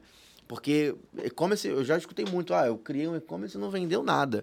É, mas você fez geração de tráfego para o seu e-commerce? Você colocou pessoas ali é, interessadas e colocou o público certo, né, dentro do seu e-commerce? É igual shopping, imagina, como se fosse um shopping de porta fechada. Se o shopping não fizesse essas campanhas que ele faz de Natal ganha uma, um Camaro, né, Natal ganha uma Mercedes e, e uma série de eventos e ações que o shopping faz para trazer fluxo para dentro dele, o e-commerce é a mesma coisa, tem que trazer fluxo para dentro. Não adianta você só colocar lá e achar que, ah não, aqui as pessoas vão entrar e vão me achar. A não ser que seja uma marca, tipo assim, algo fora do comum, uma coisa que viralizou é, é, numa realidade que um caso ou outro a gente vê que acontece, mas na maioria das vezes essa marca tem que fazer uma geração de tráfego, seja orgânica, seja paga, seja por influência digital, seja por qualquer uma delas. Então, tem- acho que o segundo passo é entender o que, que você vai ter de equipe ali. E a Rocket ajuda essas marcas nesse ponto. A gente, é, a, a gente, na verdade, ocupa o papel de um time de e-commerce dentro da empresa, né? E o que é necessário que essa empresa tenha ali dentro, como atendimento ao cliente, é, expedição, isso a gente ajuda a identificar essas pessoas que já, já estejam as pessoas ali, ou a contratar pessoas para exercer essas, essas funções para a marca e a gente treina elas a isso. Então a gente treina no processo operacional, a gente faz de fato um. É, é como se ela me contratasse para ser um gerente de e-commerce na empresa dela, só que eu não estou lá todo dia sentado naquela cadeira o tempo todo. Eu tenho uma equipe por trás que faz isso, isso para a marca, é- entendeu? É, é uma operação consultiva. De execução também. Uhum. É, é, na parte operacional, por exemplo, a gestão de tráfego somos nós que fazemos, né? Então a gente que faz ó, tanto anúncio patrocinado como o Google, quanto Facebook, Instagram, é, a parte de envio de newsletter também somos nós que fazemos, operamos o CRM dessas marcas também, né? E a parte comercial também é feita muito a quatro mãos. Aham. A gente desenvolve um calendário comercial. Eu costumo dizer, cara, que eu já passei por isso alguns momentos da minha vida, que venda no e-commerce, ela não acontece no grito. Ao contrário do que eu vi lá na Recado Eletro, onde a venda com varejo físico, a venda acontece no grito, né? Vamos, vamos vender, vamos vender, vamos vender, vamos vender, vamos vender. Igual a feira, e aí, feira livre. Eu tive, é, eu tive essa experiência no físico e eu vi que era assim, e de manhã, seis da manhã na loja, reunião pra vender e vambora, vamos fazer acontecer. Eu não acredito que o digital seja assim e acho que o digital ele é feito com planejamento, né? Então, um dos principais pilares que eu levo, tanto na minha carreira, por todas as marcas que eu passo, e a Rocket faz isso pros clientes, é o planejamento do e-commerce. A gente, a gente antecipa o máximo de coisa que a gente pode. Uhum. Antecipa mesmo. Tipo assim, ah, eu faço um calendário global anual, depois a gente faz um mensal, a gente tenta entender um micro ali, quais são as estratégias que a gente vai fazer quando, Quando, entra, chega quando janeiro sai. no negócio, Eu já sei. você, você meio que. Não em detalhes, mas você já tem um forecast assim do que você vai estar fazendo em outubro. da- Das principais, sim. Principalmente por conta de produto. Mas aí é muito, mas aí é muito mais. Até porque vocês têm umas sazonalidades específicas e Depende tal, do aquelas que você segmento, tem é. mais. Depende do segmento. Tipo, na Vone, assim, a gente já sai porque a gente tem algumas ideias de sazonalidade. Dia dos pais, dia das mães, Aham. não sei o que lá. Então você consegue saber o que, que você vai. Por exemplo, Olimpíadas, Copa do Mundo. Você consegue saber qual o caminho que você vai ter anual. E o produto tem que estar ligado a isso. Né? Tipo, a compra, o, pessoal, o time de compras tem que estar atrelado a você para que ele coloque o produto no momento correto. O produto, a gente, muitas pessoas acham que a geração de tráfego é o que faz o e-commerce vender. E não é, é o produto que faz o e-commerce vender. É, é- é- eu já vi muito, assim, culpa o, o cara da- do anúncio Uhum. que o e-commerce não tá vendendo. É o primeiro a ser culpado, né? Ah, meu e-commerce não tá vendendo. Você tá fazendo anúncio pro público certo, esse anúncio que você tá fazendo não tá bom não, hein? Assim, cara, mas vamos lá, vamos analisar o produto. O que você vendia há um tempo atrás, o seu creme de la creme, tá no e-commerce? Ah, acabou o estoque. E aí não tem milagre que, de geração de tráfego que faça aquele atingimento, porque você está com uma deficiência numa parte estratégica de produto. Então talvez isso seja um dos, um dos motivos, eu acredito que seja um dos motivos da dificuldade do profissional de e-commerce entender o papel dele como profissional e, se, e, e, e ter uma, uma carreira sólida numa marca. Eu imagino que tem um paralelo com, com, com offline, e aí falando do, do varejo de moda, Pode ser que é, tenha, que, é que é basicamente o seguinte, quer dizer, é, uma coisa é você atrair o tráfego, atrair os Sim. visitantes. Sim, Outra coisa é você ter a montagem da vitrine, por isso você tem o vitrinista. sim, Outra coisa é o atendimento, por isso o pessoal que está na loja sim. tem que te atender da maneira adequada. Outra é o processo. Os processos dentro da loja de expedição, de tirar do estoque, Sim. de repor na, Sim. na, na- na- nas araras, sim. Ter, ter, ter a grade completa. a, a ordem que as coisas estão dispostas para Sim. te gerar um caminho dentro. Que isso é o X. Isso que tá falando é o X. Pois é, então assim, eu acho que tem um paralelo Sim. É, é, é, é, é, do qual você não pode nem se desconectar. Quer dizer, tem um ciclo de experiência. O Kotler fala isso, né? Sim. Que existe um ciclo de experiências em que você deveria imaginar o teu negócio como um círculo, Uhum. não, não conectado às pontas. E aí você teria basicamente o seguinte: na primeira ponta é a- o primeiro passo que a pessoa deu olhando para o teu negócio. Sim. E o último é quando ela virou a nuca pro teu negócio, foi embora. E tudo que acontece ali dentro tem que Sim. ter visão de marketing. Então, ele, ele fez. Onde eu vi esse paralelo e foi muito legal, foi quando ele falou de marketing religioso. Maneiro, Olha que doideira. maneiro. Falando de marketing religioso. Ele falou assim, cara, quando você chega lá na instituição religiosa para qual você professa, sei lá, tua fé. Uhum. Aí a primeira coisa que as pessoas pensam é, já dentro do templo. Ele falou, mas a experiência não começa dentro Começa do templo. fora. Começa fora. Você tá indo de carro? Tem onde parar? Sim. Te ajudam lá? Sim. Você tá indo de, de transporte público? É perto? É sinalizado? É isso aí. Quando você chega, tem alguém para te mostrar A o lugar? localidade, a localidade é uma localidade E isso boa. vai até o final. E eu vi uma experiência dessa muito legal. Foi numa, foi numa igreja em Brasília, cara. Teve uma época de, de, de muita desconfiança com relação aos sacerdotes, aquela coisa toda.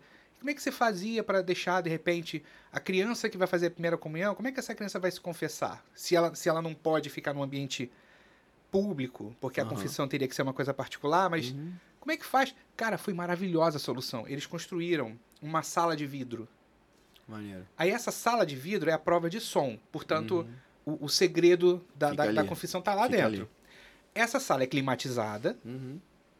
E aí, não é aquela coisa seca da, da, da- daquela parede de madeira. Não, são duas. Sabe, psicólogo? Sim. Duas poltronas confortáveis. Sim. E aí, todo mundo lá de fora vê que o sacerdote está conversando. E dentro tá uma música bem baixinha, às vezes um canto gregoriano, alguma coisa assim Sim. e tal. A pessoa que entra, criança ou adulto, ia se sentir muito confortável, não ia estar Uhum. numa coisa com um sentimento opressor. Sim. E, e, e ela já tá vivendo uma experiência muito bacana, Sim. né? E para quem tá de fora, uma experiência muito mais segura. Sim. Tipo, eu sei exatamente o que tá acontecendo, embora não saiba o que está sendo dito. Sim, sim. Né? E eu acho, eu acho que quando a gente transporta esses ciclos de experiência para dentro dos negócios offline ou offline ou, ou online, se a gente olha todo, olha, eu vou entrar no teu site. Da hora que entra, da hora que fez a busca, até a hora que você recebe o e-mail da confirmação de compra, sim. todas as etapas eu acho que tem que estar planejadas e tal. E eu, e eu acho que é também, né? O, o pós-compra também, principalmente na moda, a recorrência é muito grande. Então, até o pós, até o- a experiência depois que ele comprou, é, a no, no físico é muito comum. O vendedor, você vai numa loja, compra um produto, vai para casa, passa alguns dias, quatro dias, cinco dias, você recebe uma mensagem do vendedor. E aí, Rodrigo, tudo bom? É, e a blusa? Aquela festa que foi maneira, foi sucesso Ah, que e tal? legal. Isso é muito comum no mercado. Hoje já é muito comum no mercado. E, já, e, e vocês têm muito essa coisa de marcar, a galera marca vocês e tal. Tipo, porra, vamos supor, alguém comprou a mochila daquela coleção Sim. da, da, da Olimpíada e, e, tipo, tirando onda com a. Com a... É, a gente tem um- uma história, a gente teve um, Tem algum case? A gente assim, teve um consultor, antes de eu entrar na Vone, teve um consultor de marketing chamado Pedro Pirim, um cara, vocês que agora ele tá até morando em Portugal, um cara com a cabeça muito aberta, ele desenvolveu pra gente um plano de embaixadores, né? Só que ele fez um plano de embaixadores um pouco diferente, a gente montou, um, de fato, um time de pessoas que é, é, são a essência da Vone, né? Então tinha Aham. um cara que, cara do, da Asa Delta, o cara do paraquedas, o cara do surf, o cara do rapel, Todo mundo super conectado com a todo alma mundo da, ligado da, da à alma da marca. E todos esses caras são os caras que é, produzem conteúdo Uhum. pra caramba, pra gente, né? E, e a maioria deles não são nem influenciadores de, de, de peso no Instagram, são micro-influenciadores das regiões, sabe? sabe? E aí a gente entendeu que essa galera, hum, é, talvez seja, a gente entendeu, né, que o resultado de, porra, de 20 pessoas micro falando sobre você o tempo todo, talvez possa ter até mais eficiência do que uma pessoa gigante falando de você uma vez em um post ou em um story só que você vai combinar com ela. Então essa, essa, essa parte digital da gente, tanto digital quanto do físico, porque eles também participam dos eventos e tal, e a gente oferece para os consumidores na Vone experiências com esses embaixadores também. Então, a de surf, a gente tem um clube Vone que a gente lançou há pouco tempo agora, no clube de assinatura, você assina e todo mês você ganha uma experiência com um embaixador desse. Ah, que maneiro. Muito maneiro, é. Assina, ganha é, uma mochila, três, uma mochila rec- reciclada, com um produto reciclado, com material de garrafa PET, né? Nossa primeira mochila de garrafa PET, três t-shirts básicas da Vona, e todo mês você tem uma experiência dessa. Então a última foi aula de surf no Apoiador, mas já teve canoa havaiana, já cada hora tem uma. Cada mês tem uma experiência nova, né? Que a gente lança. Isso é conectado. E quem faz essa experiência são os nossos embaixadores. Aliás, são você que quer saber das mochilas da Volner, tem lá, eu tenho. Falei pra você que eu tenho dado de tudo. A cada mochila que a Volner solta nessa coleção são 20 garrafas PET a menos No oceano. na, na, na natureza. Isso é muito maneiro. Sim. Ela, é- ela, passa, ela é recolhida, a garrafa é recolhida do oceano, né? A garrafa PET. Aí passa por um processo que é uma fábrica que não é a gente que faz. Faz um processo de amoagem no- na, na coisa, transforma o PET em tecido e a gente recebe o tecido da nossa fábrica de mochila, que fica aqui no Rio de Janeiro, lá em São Cristóvão. E aí com o tecido a gente, que já é um tecido reciclado, né? E a gente desenvolve a mochila com ele, né? E todo o material que tá ali, é, e aí tem várias cores a mochila também, é bem maneiro, depois se quiser, quem quiser conhecer. Então, toda essa parte digital, essa estratégia digital da Rony, por isso que eu falei que isso, isso é uma coisa pré-pandemia também, antes. Por isso que eu falei que quando a parte comercial, nossa força comercial, ela estava pronta para receber o volume que a gente recebeu. O que a gente não estava pronto era no, no operacional, que faz parte do game, faz parte do negócio, a gente teve que se aprontar Tive uma demanda da noite pro gigante. dia, da noite pro dia, é. Mas é da parte digital o que o que a gente trata com é, assim, a gente o que a gente quer mostrar ali pro nosso cliente é o que de fato a gente é. A gente se preocupa muito com isso e não fingir que nós somos alguma coisa e ah, vocês estão fazendo isso, mas vocês de fato não, não são sim. O dono da marca vai pedalar 5 horas da manhã, faz stories mostrando isso, sabe? Uhum. Nosso embaixador que usa nossa roupa, vai na loja e ganha nossa roupa, né, participa com a gente. Ele é o cara que tá fazendo rapel todo dia porque ele é instrutor de rapel Maneiro. sabe? Então a gente de fato tem uma, uma essência no nosso sangue ali, sabe? E tem uma coisa que eu, eu sempre que, que, que bato papo e tal, e não só aqui porque a gente está começando a fazer pro podcast, mas sempre que eu tenho a oportunidade de conversar com alguém do, do, do mercado, eu sempre coloco uma parada que você deve ter visto. É, eu sou profissional de marketing por formação e eu sempre vi uma, uma, uma questão, e era uma questão que me doía muito na época da, da, da, da, da universidade e tal, que é toda vez que você vai abordar algum tema do marketing, sempre marketing de milhão, já percebeu? Ah, porque aí o cara fez uma solução e tal, e isso custou tantos milhões. Sim. Ah, porque aí o cara desenvolveu uma estratégia revolucionária que só precisou de um ônibus para ele personalizar e transformou a grande experiência e tal num ônibus. Brother, ele comprou um ônibus. Ele comprou um fucking ônibus. Aí o que acontece? O cara sai da, da universidade e sai absolutamente é, é, é, é, é, viciado em case. Sim. Case da Coca-Cola, case da Red Bull, case não sei o quê. Nubank. É. Rafael, como é que faz? Como é que faz isso tudo? Tá? PME, como é que você faz isso? Porque o cara chega na empresa e fala assim, poxa, vamos fazer uma estratégia, eu preciso de tanto. Aí o, o dono lá da, da empresa vira e fala assim, ó, não tem não. Não, mas não tem nada, não, não tem nada. O cara quer, enfim, foi Precisa, contratado, quer fazer. Como é que ele faz isso sem ser marketing de milhão? Qual é o caminho pro cara ter uma estratégia de sucesso dentro do segmento dele? Ninguém tá dizendo que ele vai virar o top of mind, ninguém tá dizendo Aham. que o cara vai ser a nova Red Bull do segmento dele. Mas pro, pro, pro cara ter o break-even, pro cara ter lucro, pro, pro negócio dele prosperar online, como é que o cara faz isso sem precisar investir um milhão de dólares? Qual é o caminho? Qual é, qual é o grão em grão da coisa pro cara? Como é que É, você... Eu acho que, assim, isso- não, não tem uma fórmula, né? Não tem um, um, um passo, né? São sete, qual, me dá aí sete passos do sucesso pro seu e-commerce é, performar. Isso, de fato, não tem, porque cada, cada negócio é, é diferente em cada situação, em cada momento da marca é diferente Mas também. pra tirar o desespero do cara. Alguém que tá vendo a gente agora fala assim, tá, eu vi, porra, Quero, Volner preciso de um e-commerce. é. Mas eu, eu amanhã não tô fazendo roupa pro Kobe. Sim. Né? Tô tomando as proporções da coisa. Beleza, eu vou partir de algum lugar. Ele, ele começa primeiro, de repente, comendo pela beirada, tenta entrar no marketplace que já tem uma estrutura que vai ajudar a, de repente, trazer alguma liquidez. Ou isso pode ser um tiro no pé, porque aí fica tudo associado à marca do marketplace, não a dele. Que, qual, qual- qual é o. Qual é o Agostinho Carrara da coisa? Pra ele começar. Eu acho que isso depende um pouco da, da estratégia do que ele quer, do que, da onde ele quer chegar, Uhum. né? Eu tenho, eu tenho um cliente na Rocket, por exemplo, que faturam super bem e não tem nenhuma loja física, são só é, é, plataformas online, são só Aham. momentos online. Por exemplo, a loja do Zica é nosso cliente, não tem loja física. Sim, eu vi. É só, é só online, né? Uhum. E aí, claro que tem uma estrela por trás, Pô, você tem a. tem uma marca por marca, trás, né? um carisma fora do comum por trás, né? E faz com que aquele negócio, é um cara realmente carismático, por onde ele passa, e acho que qualquer time, qualquer pessoa de qualquer time gosta do cara, Não, porque ele de é- fato é, é uma Zico. lenda. Então, é, é- só que ele não tem loja física, não tem nada, é só... Aí, qual é a força de negócio? É o Zico. A força é o, a força digital, que ele traz com personalidade.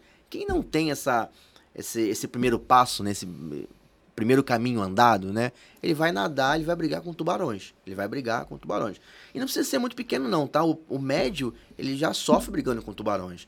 Hoje, uma marca média, uma marca que está mediana de qualquer segmento, vou dar um exemplo do segmento de moda, mas ela vai brigar, se ela for pro Google, por exemplo, vender bermuda ou camisa, ela vai brigar com a C&A, vai brigar com a. Riachuelo, vai brigar com, mar com marcas que investem granas ali e acabam pagando mais caro. É, e muito mais caro. É, é, faz com que aquele leilão fique mais caro. É. Né? E se você quiser aparecer, você tem que botar mais grana para isso. Ou então fazer um puta um trabalho de SEO, o que nessas marcas também é muito difícil, porque lá na CA tem um- uma baita equipe de SEO, na, na, na- na líder. Conteúdo. É, uma- então, isso é. E quem é pequeno sofre. Já a rede social, ela já, eh, na minha visão, ela coloca as, coloca as marcas pequenas na mesma concorrência que a grande. Eu costumo dizer na aula, tipo assim, cara, quando a gente pergunta pra marca qual é seu concorrente, aí o cara fala coisas absurdas, né? Meu concorrente é o fulano, marca internacional, falam, calma aí, vamos lá. O cara tá lá fora, o cara não é seu concorrente. Pode ser a sua inspiração, mas de fato ele não é o seu concorrente ainda. Mas é, a rede social permitiu que uma marca pequena, uma marca que esteja começando, exibisse aquele produto, exibisse aquela comunicação da mesma forma, Na mesma plataforma. na mesma plataforma, da mesma forma que uma marca grande exibe. A diferença é a quantidade de exibição. Aham. Entendeu? Mas se você fizer uma comunicação adequada e tiver um bom produto, a mesma pessoa que gosta da Red Bull, por exemplo, ela pode ver a sua publicidade do seu novo produto, do seu novo energético que está lançando, o energético aqui do Rio de Janeiro. Ela pode ver, ela pode gostar, ela pode comprar e aí cabe a estratégia de trazer. Então, eu não que seja um caminho, mas pro PME é, é muito mais barato hoje você ir pro caminho do, que principalmente quem está atrelado ao mercado de desejo, você ir pro caminho da rede social, né? Uhum. É, é, São ferramentas mais baratas de, pu- de publicidade, entendeu? Isso se você não tiver nada, não tenho base, não tenho loja, não tem nada. Então vai pro caminho da rede social, que eu acho que é o caminho que você vai ter uma, uma- um sucesso com custo menor, né? Se você tá atrelado ao caminho de necessidade, aí não tem jeito. Você vai ter que ser refém do Google. Para isso que é o principal buscador do mundo aí. É, para isso. E aí algumas pessoas criam estratégias paralelas, né? Ah, se eu tenho, vamos supor que eu seja uma marca de ar-condicionado nova. Lancei um ar-condicionado novo no mercado, só que, pô, eu vou disputar com quem vende ar com a Americanas, que vende ar-condicionado no Google. O negócio caramba. que eu vi que foi muito bacaninha, assim, el- eles ainda assim estão em fase de maturação, Uhum. né? Eles não estão em crescimento, não estão em tração, nada, mas eles estão tendo um desenvolvimento interessante que é o cara come- é, é a maior commodity que você pode imaginar do segmento, que é vender ahn, compota, mas tudo italiano. Aham. Então é pão italiano, compota estilo italiano, é, salame, queijo, tudo à moda. Aham. né, italiana e tal. E o cara tinha, óbvio que ele tinha um problema. é, primeiro de ordem de, de, de, de- competição, que você tem uma, Sim. né, um montão de player Mas ele tá nichado. oferecendo a É um tá nicho. nichado. Mas tem um monte de player que tem, Uhum. é, é, eventualmente, produtos até já consolidados. E ele tinha um problema de distribuição. Né, Produção e distribuição. Porque o cara que faz. Então ele não tem alguém que faz, ele revende, ele bota o Uhum. branding dele e tal. Ele não, ele não tinha brand, não tinha nada e tal. E, e uma coisa que ele fez que foi muito legal foi, primeiro, ele- ele. A gente até bateu um papo na época. Eu falei, cara, a primeira coisa que você tem que fazer, senta. Senta e respira Uhum. calma. Se você estiver pensando, tipo, o que, que eu vou fazer e tal, você entra numa, numa espiral louca em que você. acaba que- gastando dinheiro onde não era necessário. e você olha para um futuro que não tá perto. Sim. Então se dá desespero. Faz assim, calma, senta, respira, planeja os passos. Vai devagar. Então eu falei para ele, eu falei, primeira coisa que você tem que pensar. Beleza, você tem teu método de produção. Qual é o branding disso? Porque ah, muitas vezes, e eu sou esse tipo de consumidor, às vezes eu vou ver o mesmo produto. De, de, de, de marcas diferentes Mas e a tal. história de um é mais interessante a Eu vou olhar pra aquele e falar assim, porra, às vezes é porque é bonitinho, cara. Eu já comprei produto porque ele era pequenininho, acredita? Porque minha mãe, olha que doideira, minha mãe tinha o costume, ainda tem, de tudo que é miudinho, pequenininho, ela fica alucinada, porque ela acha lindo. Uhum. Porque é mínimo. Então assim, ah, molho de tomate, só que se ele vier numa mini lata, não dá, você não faz um sanduíche, mas ela quer, porque a mini lata é linda. Então assim, eu falei, cara, pensa primeiro como você apresenta a coisa. Aí eles fizeram um negócio super italianinho, Uhum. tudo de xadrez. Então a- a, a tampa vem com, com um, um tecidinho de xadrez vermelho, que é bem de cantina. Aham. Cara, ficou linda. A- o- o- ficou lindo o brand dos caras. Falei, porra, primeiro passo funcionou. Foi dado. Agora começa a exibir. Pô, como é que eu vou exibir e tal? O mercado vai, esquece mercado agora. O mercado não quer saber de você. Uhum. Aí o cara começou a ir pra feirinha popular. Uhum. E na feirinha popular, barraquinha na feirinha popular. E eu falei, vai pra feirinha popular, mas vai, começa a receber o pagamento usando um Pix, né? Bota, cria um clube de fidelidade, bota um, um- um bannerzinho com um QR Code, você, ó, Uhum. se cadastra, porque aí eu vou te mandar por WhatsApp, eu vou te mandar. Sempre que tiver uma coisa nova, eu entrego na tua casa. Sim. Começa a criar. Aí, aí o cara já começou a criar uma estrutura de delivery. Uhum. Pô, você comprou na feirinha, só que essa feirinha de novo é só daqui a um mês.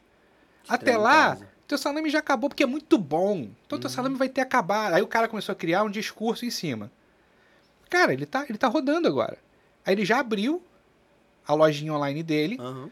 porque aí eu, que de repente comprei uma compota qualquer, comprei né, um molho qualquer, o que quer que seja, eu viro pra você, eu viro pro, pro Yuri e falo assim, cara, porra, tu tem que ver. Pô, vai na lojinha do cara que o cara te entrega. Uhum. Vai, não sei o quê. E aí ele começou a desenvolver. E foi muito legal, assim, porque aí agora o cara tá criando um caminho em que ele tá começando a conseguir profissionalizar a coisa. Uhum. Né? Ele, ele primeiro descobriu um jeito de, de primeiro- ter- primeiro ele, passo. ele teve um MVP dele. Sim, Ele criou o MVP dele. Sim, Tem aqui, tem a banquinha, tô expondo, falo contigo num canal direto. sim. Desse MVP dele começou a entrar o, o, o- o cash que ele precisava para ter uma plataformazinha. Mas antes ele tava. na- Antes ele entrou na rede social. Antes de ter plataforma. Quando Ele- ele começou com a feirinha, ele. Rede social. Ca- Catou, catou Instagram. Sim. Primeira coisa que o Sim. cara fez foi Instagram. É muito importante. É uma, é uma das maiores ferramentas de desejo hoje em dia, né? É o Instagram. E ainda é a, a principal que converte em relação a, a, a produtos de desejo. É claro que a gente tem o TikTok aí que tá tomando uma É. proporção enorme, né? Mas eu acho que no Brasil a gente não tá preparado ainda para produção de. Claro que os vídeos, as engraçadas e tal, esses estão indo muito bem, Sim. né? Mas comercialmente os outros a gente ainda tem que é, entender o comportamento. Tanto que você vê hoje marcas grandes no TikTok anunciando comédia com os, os influenciadores comediantes do TikTok. Sim. O cara faz um vídeo de comédia, fal- falando uma besteira, e aí quando você vai ver, tipo, Itaú, eu disse, caraca. Sabe, o cara falando uma, uma coisa muito engraçada, né? uma Não, coisa o muito Whindersson bobeira. Nunes indo pra trocar soco com Popó com um baita de um desinchar É. aqui na, na- na- na- no calção dele, sabe? É, então isso. é, Assim, o, o vídeo é algo que vai. Vai provavelmente, não que eu queira editar a regra, nem isso, pelo contrário, mas eu tenho percebido que o vídeo é algo que vai tomar uma proporção muito grande aí na, no- na parte de venda online. Ele vai ter uma influência, já está tendo uma influência muito grande. O retorno que a gente entende hoje do vídeo, uma marca, hoje uma marca que eu tenho de moda, sei lá, que faz o vídeo da menina no provador, falando do produto e tal, e uma que não faz, o retorno da que faz, e as marcas da mesma proporção. O retorno da que faz é muito maior. Não, aliás, tem, tem lojas que já tem espaços específicos pra influencers, Sim, assim, sim. tipo, tem um canto da loja Campo, campo do, canto do Instagram. Que tem iluminação. Sim. Cara, eu, eu já vi uns assim, e é maravilhoso de ver, que você fala assim, cara, eu não sou e eu tenho vontade de ir. Sim. Porque a iluminação é, tipo, nem que seja pra você postar só porque a, a foto vai ficar demais ali. Aí você vai marcar. Aí você vai vão ver. marcar as pessoas. E aí, pô, você chega lá, tem um espelho, que tem uma retroiluminação. E, a- e cara, vai ficar legal. E aquele é o canto do, do, do Instagrammer, assim, sabe? Sim. Muito legal Sim. ter, ter esse Ou tipo do de- TikTok, né? Ou, Ou do canto do, vídeo. Sim. É, é, o- é o canto da, da, da, da produção de Da conteúdo, produção né? de conteúdo, é. É porque a iluminação de. A iluminação do provador normal não é tão boa para a pessoa produzir o conteúdo. né? Então, Mas mesmo, mas você sabe que mesmo algum, aqueles provadores fechadinhos hoje Sim. já estão tomando um formato diferente. Eu, sabe onde eu vi isso?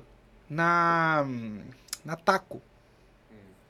A Taco, não sei se todas, não sei se todas, as que eu visitei foram duas.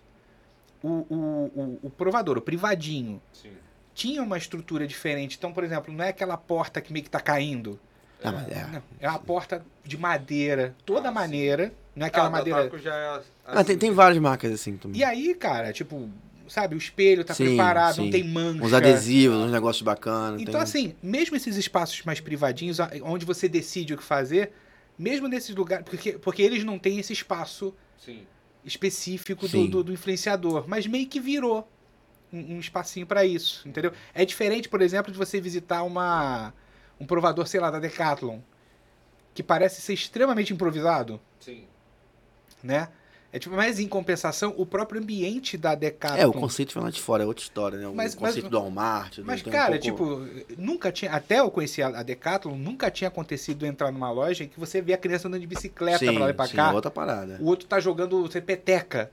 Não, eles tá- incentivam que isso aconteça. Mas aí vem isso, vem da Nike, que lá nos Estados Unidos tem a loja da Nike, onde o cara joga basquete, o cara experimenta o tênis pra jogar um basquete com tênis da Nike. Tem uma série de questões. Isso vem, isso vem, esse conceito vem e funciona muito bem. Tem loja, cara, que tá diminuindo a quantidade de loja física e tá fazendo loja conceito. E tá focando Uhum. no digital. O cara tira a quantidade de. Ah, nessa cidade aqui. E aí ele, essa cidade aqui eu tenho quantas lojas? Já tenho três lojas. Então eu vou ter uma loja fodona e vou focar no digital de comunicação naquela cidade. Eu vou trazer resultado no digital, porque eu entrego, porque eu já tenho uma operação rodando bem, eu entrego em 24 horas, eu entrego no mesmo dia, eu tenho a capacidade de tirar a loja física, paro com aluguel, paro de gastar com shopping, faço uma loja fodona, faço uma baita de uma experiência do cliente e entrego na casa dele. Hoje a gente já tá assim na Vonner já. Se você for na loja da Vonner, se o produto não estiver na loja, você compra e recebe em casa em 24 horas. A gente tá assim também. A pandemia fez com que a gente acelerasse esse processo de entrega rápida via motoboy. Pô, muito legal. Muito legal. É. Deixa eu ver aqui. Da parte. Hoje, hoje o que, que você tá. Aonde? Você tá no, no, no e-commerce. Do come- agora é e-commerce pro, era E-commerce e-commerce Pro, RJ, né? agora é e-commerce pro. É. É, eu trabalho, assim, a- a- entrar no, no- no time acadêmico, né? Gente eu- como eu falei no passado, assim, como eu falei, eu tive pessoas que maravilhosas que entraram na nossa vida. Um deles é Gustavo Esteves, você conhece, né? Fera. Um beijo, Gustavo. E... Aliás, Gustavo vai estar com a gente aqui no podcast, então vocês não perdem por esperar. Ele vai estar falando de, de, de, de métricas né? Afinal, Gustavo é lindo, cheiroso, adoro ele. Menos achismo, mais dados, Sim, né? A sim. camiseta dele lá. É, foi com, eu aprendi muito com esse cara e, e, e foi um dos caras que me colocou no, no acadêmico. né? Eu fui aluno dele há anos atrás, sei lá, era moleque. E aí ele me, me deu a oportunidade de começar a estar próximo Era dele. moleque, você percebeu, Gustavo? Tá assistindo? Não, Gustavo. Era moleque. Não, o Gustavo não parece, mas ele tem 68 anos, é porque ele não parece. Entendeu? É um tratamento de pele que ele faz que eu vou fazer também um dia. E. É, 68 só de e-commerce, tá? Fora, o- fora É, pois é. E, e aí, cara, essas pessoas maravilhosas, um cara maravilhoso, me ajudou muito a entrar nesse mercado e, e acreditou em mim pra isso, né? E eu, porra, é, apesar de ter uma família de, de educadores, nunca, nunca me senti, nunca me senti preparado, muito menos para ser professor e sempre tive muita. Tentei, né? Sempre ter muita humildade, porque não posso, a gente não, não diz que a gente é humilde, mas a gente tenta ser humilde a cada dia. Pra entender que eu não, as verdades que eu, que, eu, que eu tô expondo ali não quer dizer que são as verdades absolutas, são as minhas verdades, são as que eu, as experiências que eu tive e eu, por isso que eu tô demonstrando aquilo e contando aquilo para as pessoas e tentando ensinar ela caminhos, né? Porque não, não, não eu não tô ensinando, a gente não tá ensinando método, a gente não tá ensinando uma maneira, a gente não tá ensinando uma fórmula que vai fazer aquela pessoa ter sucesso e que ele começar a vender. Não, a gente tá poupando tempo dela Tá com alguns caminhos. ferramenta e dando um mindset. É, poupando tempo, né? Principalmente você tem. Você aprender com as, com as experiências que as pessoas já te comentam, com os erros que as pessoas já cometeram, com as experiências do passado, é muito melhor. Então, são pessoas te dizendo: olha, esse caminho eu já enfrentei esse e esse problema. E esse outro caminho eu não enfrentei, eu tive esse e esse bônus, por exemplo. Uhum. Então, isso ajuda bastante. E, e a gente tenta também desmi, desmistificar. Epa! Desmistificar. Desmistificar é, a, a diferença do, da parte acadêmica, da parte do- das flores Uhum. versus a realidade, Sim. que é totalmente diferente. Quando você. As flores são o que você aprende. Ah, eu vou ser o gerente de e-commerce, eu vou fazer marca digital, vou falar é, uma série de termos em inglês que todo mundo vai adorar. Vou sentar na mesa, vou falar meia dúzia de coisas, ser contratado, mas na hora que você senta ali na cadeira, que você passa dia após dia, você não consegue analisar um dado do, do analista para saber se está tendo retorno A hora ou não. do vamos ver, A hora vamos do operar. ver é um pouco diferente. Que o cliente, o, o seu saque começa a pipocar, a tua operação começa a entregar errado. Então é essa hora aí que você começa a entender que na prática é um pouco diferente da teoria, sim. Tem menos glamour. Não tem tanto glamour assim, é, uma área, é um, um mercado, porra, que vive de pressão, como qualquer mercado de venda, é um mercado de pressão, mas é maravilhoso trabalhar nesse mercado. É, e dá para você trabalhar bem sem precisar sofrer uma pressão com ele, desde que você se planeje, se organize, né, com o que você vai fazer nas suas metas. E aí, o- eu entrei nesse mundo acadêmico meio que por um convite para uma pessoa que é, o Gustavo, que acreditava em mim, achava que eu tinha potencial para isso. E aí eu come... e fui dar a minha primeira aula sobre, é, se não me engano, plataformas de e-commerce. Foi a primeira aula que eu fui dar para a primeira turma de formação. Na época era formação só para analistas, não era nem formação de gerentes ainda. Formação de analista de e-commerce. Cara, e fiquei nervoso pra caramba, gaguejei e tal. E falei, caraca. E aí eu comecei ali a, a contar um pouco mais, assim, eu, eu entrei num... Eu, eu desmontei uma aula um pouco robótica e eu vi que aquilo não, não, não, não era aquilo que eu queria expor, queria falar.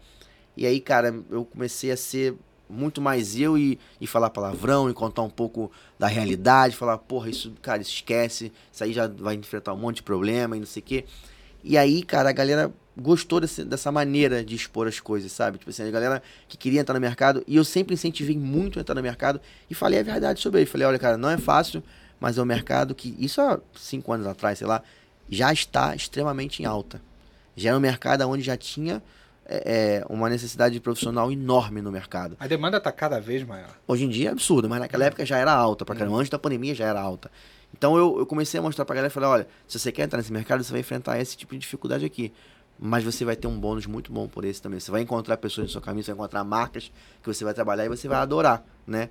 E aí e comecei a explicar isso para as pessoas e, e quando eu comecei a falar na minha primeira aula de plataformas, que eu tinha que ensinar sobre é, qual a plataforma ideal, qual é como é que você faz a escolha da plataforma. Existem vários métodos para isso na Uhum. internet, né? Como eu vou escolher a plataforma ideal, como eu vou fazer um checklist, blá, blá, blá, blá. E eu tentei transformar isso numa linguagem muito simples, né, para essa galera, explicando quais eram os ônus e o bônus de cada plataforma, qual era o defeito, até porque como eu já passei por todas elas, a gente acaba sabendo no mercado quais são o que tem de ruim, o que tem de boa e o que se completa em uma coisa ou outra. Então a galera gostou. Aí o Gustavo me convidou para continuar dando aula e aí eu peguei a parte de planejamento de e-commerce também. E aí sim, esse é o meu, pô, o meu core, porque a minha vida é planejar e-commerce, né? Entender é, cara, como é que você vai fazer uma venda, como é que você vai atingir a sua meta, o que, que você precisa fazer dentro do e-commerce, qual a equipe que você precisa ter para poder entregar aqueles resultados, qual a empresa de geração de tráfego, qual o produto que você tem que ter. Então, na, na aula de planejamento, eu ensino o cara. Ah, é um curso voltado para profissionais, né, não para pequenos empresários, é, é bem para profissional de e-commerce. Então, eu ensino ele, quando ele entra numa empresa, seja no módulo de analista ou no módulo de gerente de e-commerce, o que, que ele precisa fazer para ter o resultado, para chegar no resultado que a empresa quer. Inclusive, eu ensino ele a, a, a combinar a entrada dele na empresa. Hum. Porque isso é um dos, dos maiores problemas que o cara é demitido. O cara não combina direito a entrada dele, aceita qualquer meta. É aquele famoso assim: olha, eu quero vender um milhão. Quanto é que você vende hoje? 10 mil. Aí você fala assim: caramba, mas como é que você quer vender um milhão em um mês? Não, você não é o expert do e-commerce? você não é o, o, o, o, mestre do e-commerce, faz aí. O, eu ia falar mago, mas mago do e-commerce já tem. Então, você ia falar mestre do e-commerce, então faz aí vender um milhão em, em 30 dias.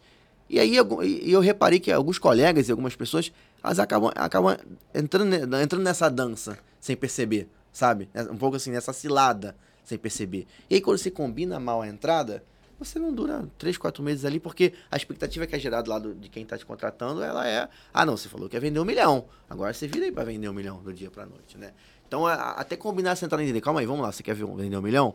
O que, que você tem hoje de produto para vender um milhão? Qual é o seu investimento em tráfego para vender um milhão? Qual é a sua base? Quantos seguidores você tem? Como é que você está posicionado para poder vender um milhão do dia para noite? Entendeu? Vou falar uma coisa para vocês aqui agora. Como tudo aquilo que a gente vê, se tem placa, tem história. Quando foi que você fez a entrada errada aí? Pra, pra, se tem placa, tem história. Qual foi a furada? Cara, assim, não precisa eu... dar nomes. Não, não.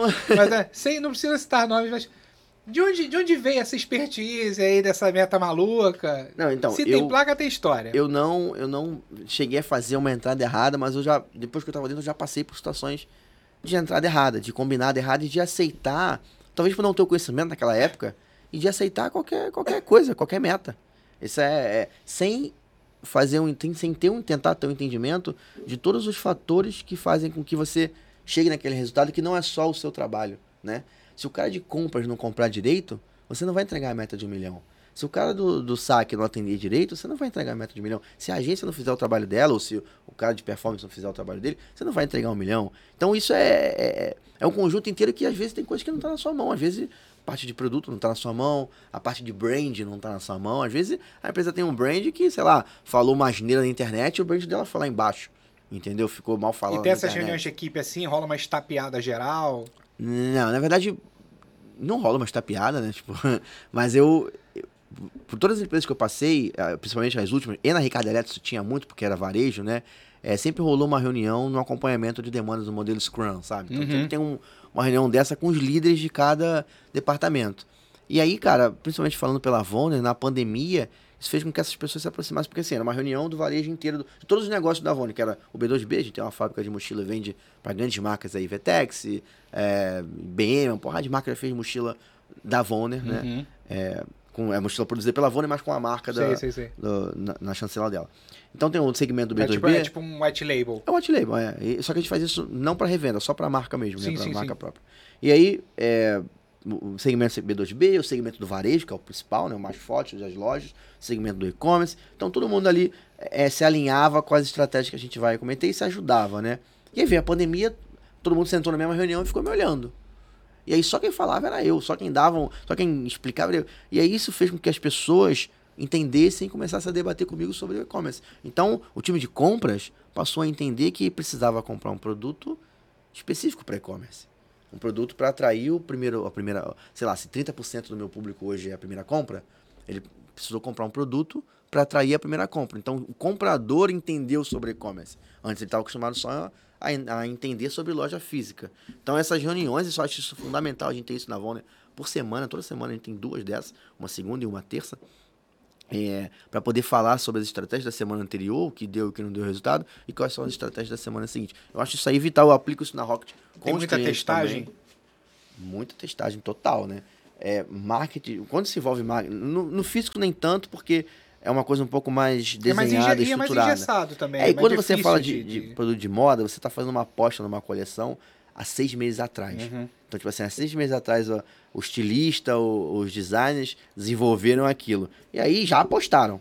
Você não tem o que fazer. Tipo assim, ou, ou, ou- fez É a sucesso. administração daquilo só. É, depois. ou fez sucesso ou vira liquidação. Aí vira, acaba preço e aí já era. E aí cabe sim o time de marketing fazer com que aquela aposta não seja um fracasso, Uhum. né? Por mais que ela tenha, possa até uma tendência a fracassar, cabe aí os criativos de marketing, quando eu falo marketing não é só marketing digital não, marketing como um todo, fazer com que aquela aposta ali, pô, ou vire um sucesso, não deixe de ser um fracasso para virar um, um sucesso. Então na moda isso é um pouco mais difícil, mas o teste AB em relação a público, em relação à receita, isso é, é feito praticamente quase que todo dia, assim, diariamente, entendeu? Principalmente quando você trabalha com. é, na Vônia, por exemplo, a gente não tem equipe própria de geração de tráfego, a gente trabalha com agência, né?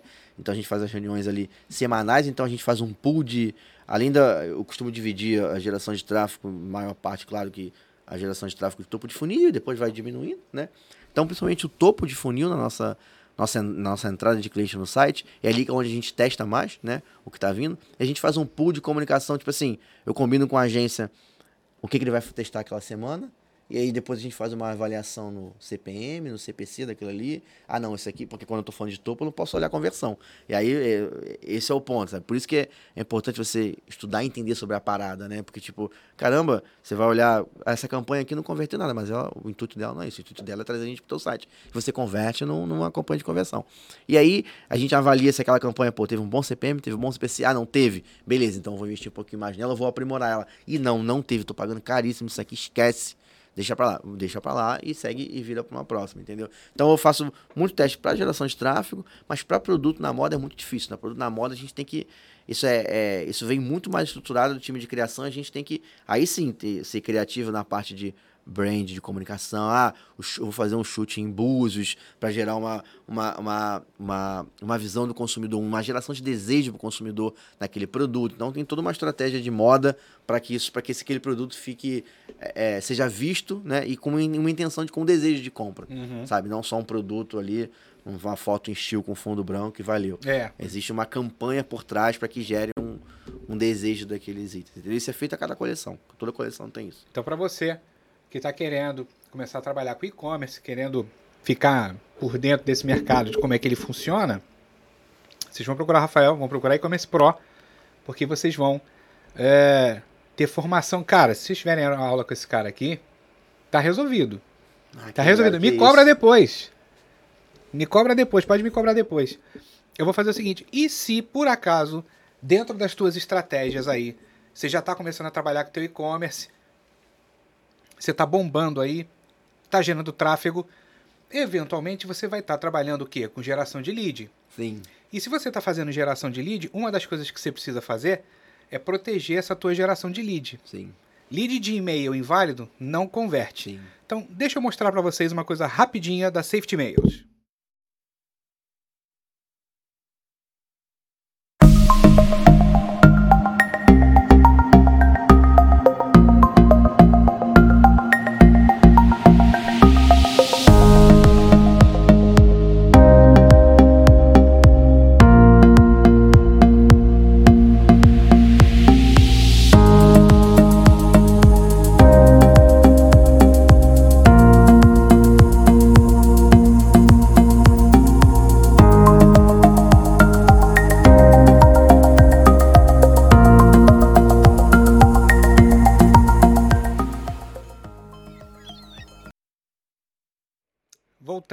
Então, com isso, a gente está chegando quase nos finalmente aqui, já para encerrar Ah, esse nosso primeiro encontro aqui.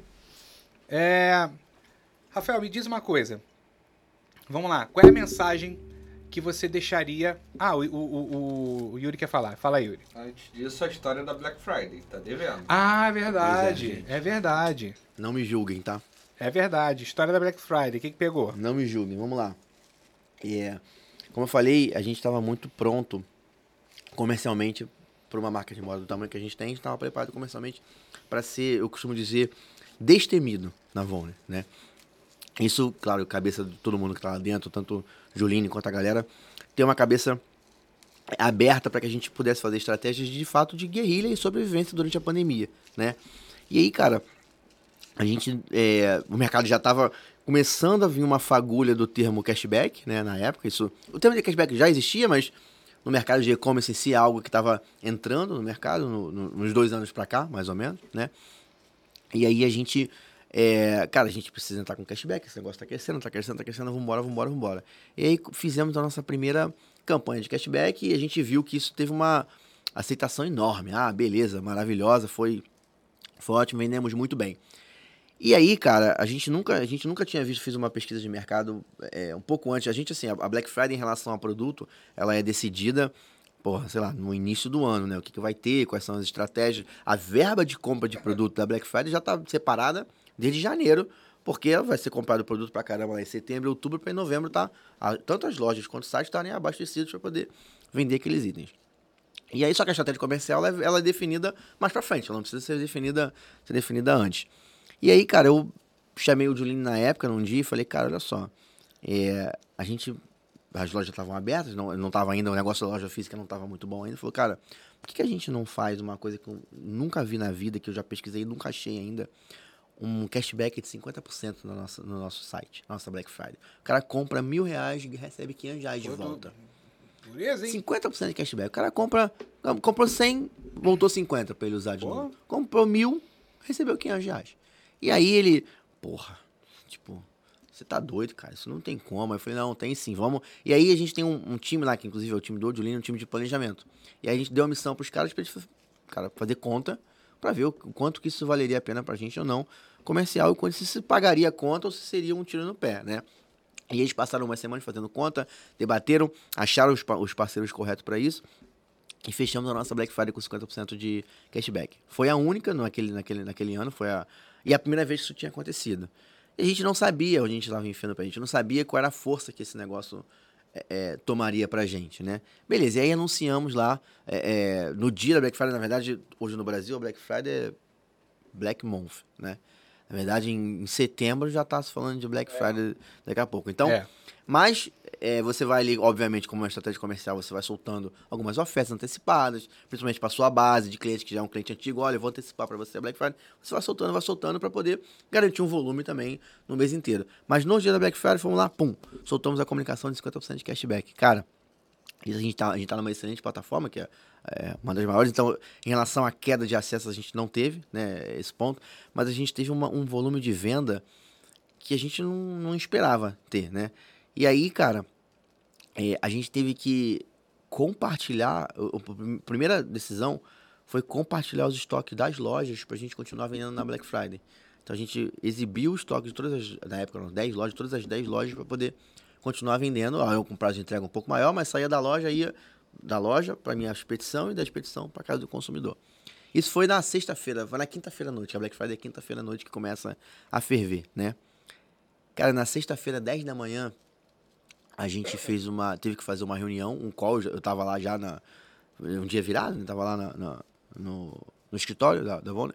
A gente fez uma reunião 10 da manhã com todo mundo que a gente teve que parar a nossa Black Friday porque a gente tinha vendido o estoque do Natal da empresa. Do Natal da empresa. E aí ele falou assim, cara, a gente precisa parar agora, agora. Tipo assim, o papo era, tira o site do ar. Porque você vai acabar com o Natal Derruba da empresa. Entendeu? Tira do ar. E então a gente tirou do ar, não, a gente tirou, não tiramos o site do ar, mas a gente é, encerramos a promoção, porque até porque a Black Friday era é, quinta-feira à noite, sexta-feira durante o dia tem, sábado de manhã já não ia ter mais nada. Então encerramos a promoção da Black Friday de 50% e paramos com a geração de tráfego, todo o tráfego, tipo assim, no principal dia da Black Friday, que era uma Deu sexta-feira, shutdown em tudo, desligou tudo. a gente já tinha atingido, sei lá, 250% da meta que a gente precisava e a gente já estava influenciando no estoque do Natal das lojas físicas, né? Porque a gente tinha disponibilizado esse estoque para poder vender. E a gente teve que parar. Eu nunca tinha visto isso assim na minha vida, uma força comercial de uma marca relativamente pequena para o mercado, né? Por fazer uma ação comercial tão expressiva, você tem que, no dia da Black Friday, no dia, no dia de manhã, na sexta-feira de manhã da Black Friday, você tem que pausar a Black Friday, quase que tirar o site do ar Falar, ó, quem comprou, comprou, quem não comprou, não compra mais. E agora só no Natal, só as ofertas de Natal. Isso foi algo que, assim, é, foi muito bom, foi espetacular. Mas isso teve uma. Um, um- como é que eu vou dizer? Um ônus, né? Pra gente como marca também. Você, tipo, ter que fazer uma campanha e depois ter que desacelerar ela do- de um dia pra noite, porque você tinha vendido tudo que você tinha. E o risco de vender coisa que não tinha também era iminente. É porque é, a integração de plataforma é assim, ela funciona muito bem, mas na hora que o volume vem, o risco de, ah, eu tô usando um estoque da loja, sei lá, Não de laranjeiras. o update não é tão rápido. É, ele, ele tem, mas tem um risco muito grande de você vender coisa que não tem. Até porque quando você compartilha o estoque, o vendedor pode pegar aquela peça, pode estar com alguém no provador e você não sabe. Você está usando o estoque do cara lá. Mas que você tem uma regra de segurança, mesmo assim tem um risco muito grande de você vender a peça. Não tem, a gente não queria passar por isso, porque isso é, é- é, tipo. É uma vacilada. É uma vacilada pra marca. E a gente teve que desacelerar a Black Friday no, no dia da Black Friday, porque a gente já estava já tava mexendo nas peças do Natal. Então, eh, quando eu falo de, de força comercial, né? é, eu vou assim, é por isso que eu digo que não é, não é o tamanho que você tem, é a tua é- é capacidade comercial de fazer algo que atrai o consumidor e que ele queira comprar com você. Porque eu garanto que naquele, naquele ano, e eu tenho certeza disso, porque meus amigos estão lá no mercado, é, as outras marcas foram impactadas na Black Friday por conta disso também, sabe? É meio que assim, eu costumo dizer que é como se tivesse uma, uma pizza de consumidores, um pool de consumidores do mercado masculino, sei lá, no Rio de Janeiro. Uma pizza de consumidores. Essa pizza tem uma fatia. Então tem uma fatia com a Vonner, tem uma fatia com fulano, tem uma fatia com ciclano, tem uma fatia com Beltrano. Cada um com a sua fatia, uma maior e outra menor que a outra. Quando você faz uma ação dessa muito forte, você, você rouba a fatia do seu colega, né? Você, sua fatia aumenta e a do colega diminui. E ele é impactado lá também. né? Então, é, enquanto as marcas não estavam batendo meta, a gente estava 250% da meta com o número, sei lá, 10 vezes de loja menor, com o número de base de 100 vezes menor, com o número de investimento 10 vezes menor do que eles, só porque a gente fez uma ação muito expressiva de, de cashback. E isso foi vantagem pra gente também, porque o cashback, ele volta pro cliente, ele pode comprar na nossa loja ou não, né? Mas, cara, 30% dos clientes que voltaram, 30% da, da, das compras de Natal e de janeiro foram na nossa loja e como venda incremental.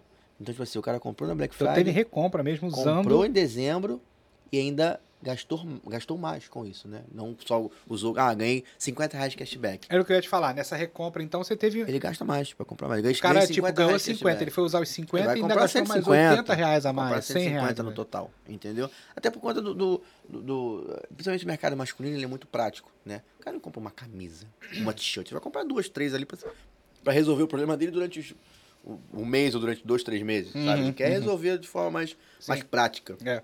Então ele acaba comprando dois, três produtos de uma vez. Comprar um kit de cueca, vou comprar um kit de alguma coisa. É um pouco mais prático. A Não sei que seja a camisa, né? A, a camisa do, do- da entrada do, do time do comitê do time Brasil. Aí sim, é a camisa, o cara quer comprar uma camisa. Mas na maioria das vezes ele, ele compra um, um conjunto de produtos. Hoje nossa média é quatro produtos por pedido. Então o cara Legal. compra bastante coisa. É. Quatro produtos por Fica uma pedido. cesta boa. Fica boa. E normalmente é uma cesta completona, assim, tipo. A pessoa não. compra um kit, um kit full, assim, camisa e tal. É, eu, eu não vi cesta isso. de eu camisa, isso. cesta No- de. eu, vi- eu vejo isso no mercado feminino, tá? Ah, No mercado porque feminino. compõe o look. Acompanha o look. Acompanha o look O mercado total, né? feminino tem essa ligação. Então, as minhas clientes de marca feminina, quando ela faz lá um conjunto, por exemplo, algo do tipo look completo com blazer, alguma coisa, o carrinho é o look completo. É o look completo. É o look completo. Vai, inclusive até a bolsa e o sapato. Normalmente vai completo. No masculino eu não vejo. No masculino eu vejo. o, homem, o homem vai naquela vibe de, ah, a camisa furou. Então eu vou encher de novo de camisa É. aqui. É mais ou menos isso. Ele vai e compra quatro t-shirts de uma vez, duas bermudas, três bermudas de uma vez. Então, quando ele começa a fazer, como assim, chegou assim e fala, olha, eu tô precisando de uma bermuda. Ele vai lá e compra três. Porque ele não quer precisar comprar outra bermuda de novo. Perdeu tempo dele Eu comprar. tenho uma bermuda porque não dá mais as minhas.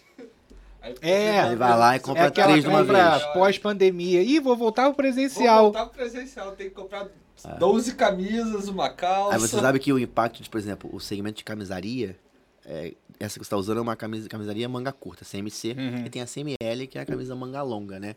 Ele foi extremamente impactado com a, com a pandemia, porque as pessoas não usavam mais camisa social. Você usa camisa social para trabalhar de casa, Né? entendeu? Compensação, usava shirt deve ter dado um... T-shirt, a- roupas mais confortáveis, a gente desenvolveu na época da, da pandemia, roupas de moletom. Era o que eu Hoje, falar por assim, exemplo, tô de calça e moletom- moletom. Tô de calça e moletom. roupas mais confortáveis. Então, mu- mudou também um pouco o comportamento. A maneira de se vestir mudou um pouco. Não, eu não. E olha, eu não vou, eu não vou mentir. Eu, por acaso, eu por acaso, pra quem tá vendo aí, vai ver que eu tô de calça jeans, mas é, é, é um dia, sei lá, Sim. dos últimos 20. Eu tô sempre usando uma bermuda aqui e, e vou além. Ah, acabou o sapato. Eu, eu tenho um sapato para me locomover Sim. de casa pro escritório, porque do contrário, eu tô, você vai ver, eu tô usando o Frog. Eu tô com o pé mais molinho que eu possa ter. Olha lá. É. Eu tô com o sapato do seu Miyagi aqui. Porque, cara, eu tô. é, é, é, é, eu sou daquele pensamento. Eu tô aqui pra resolver coisas. Eu tô aqui pra fazer um negócio acontecer. Sim. Mas isso antes da pandemia você já usava isso ou foi um comportamento que teve depois da pandemia? Cara, vou te falar. Bermuda já. A bermuda, a bermuda eu já É tinha Janeiro, adotado. né? Rio de A gente Janeiro aqui é Rio de brabo, Janeiro, né? pois é, é. Rio de Janeiro. E, e, foi, e foi um dress code, né, Yuri, que a gente já botou já desde muito, Foi muito tempo. muito É, mas você vai almoçar, do Rio de Janeiro você vai almoçar, tá 48 graus. Pois é, de você calça. Não, falei, não, não, não tem. Assim, é, se, se a gente fosse. A gente é uma empresa digital, cara. Então, assim, se eu fosse um negócio Sim, com atendi- atendimento ao público, sim.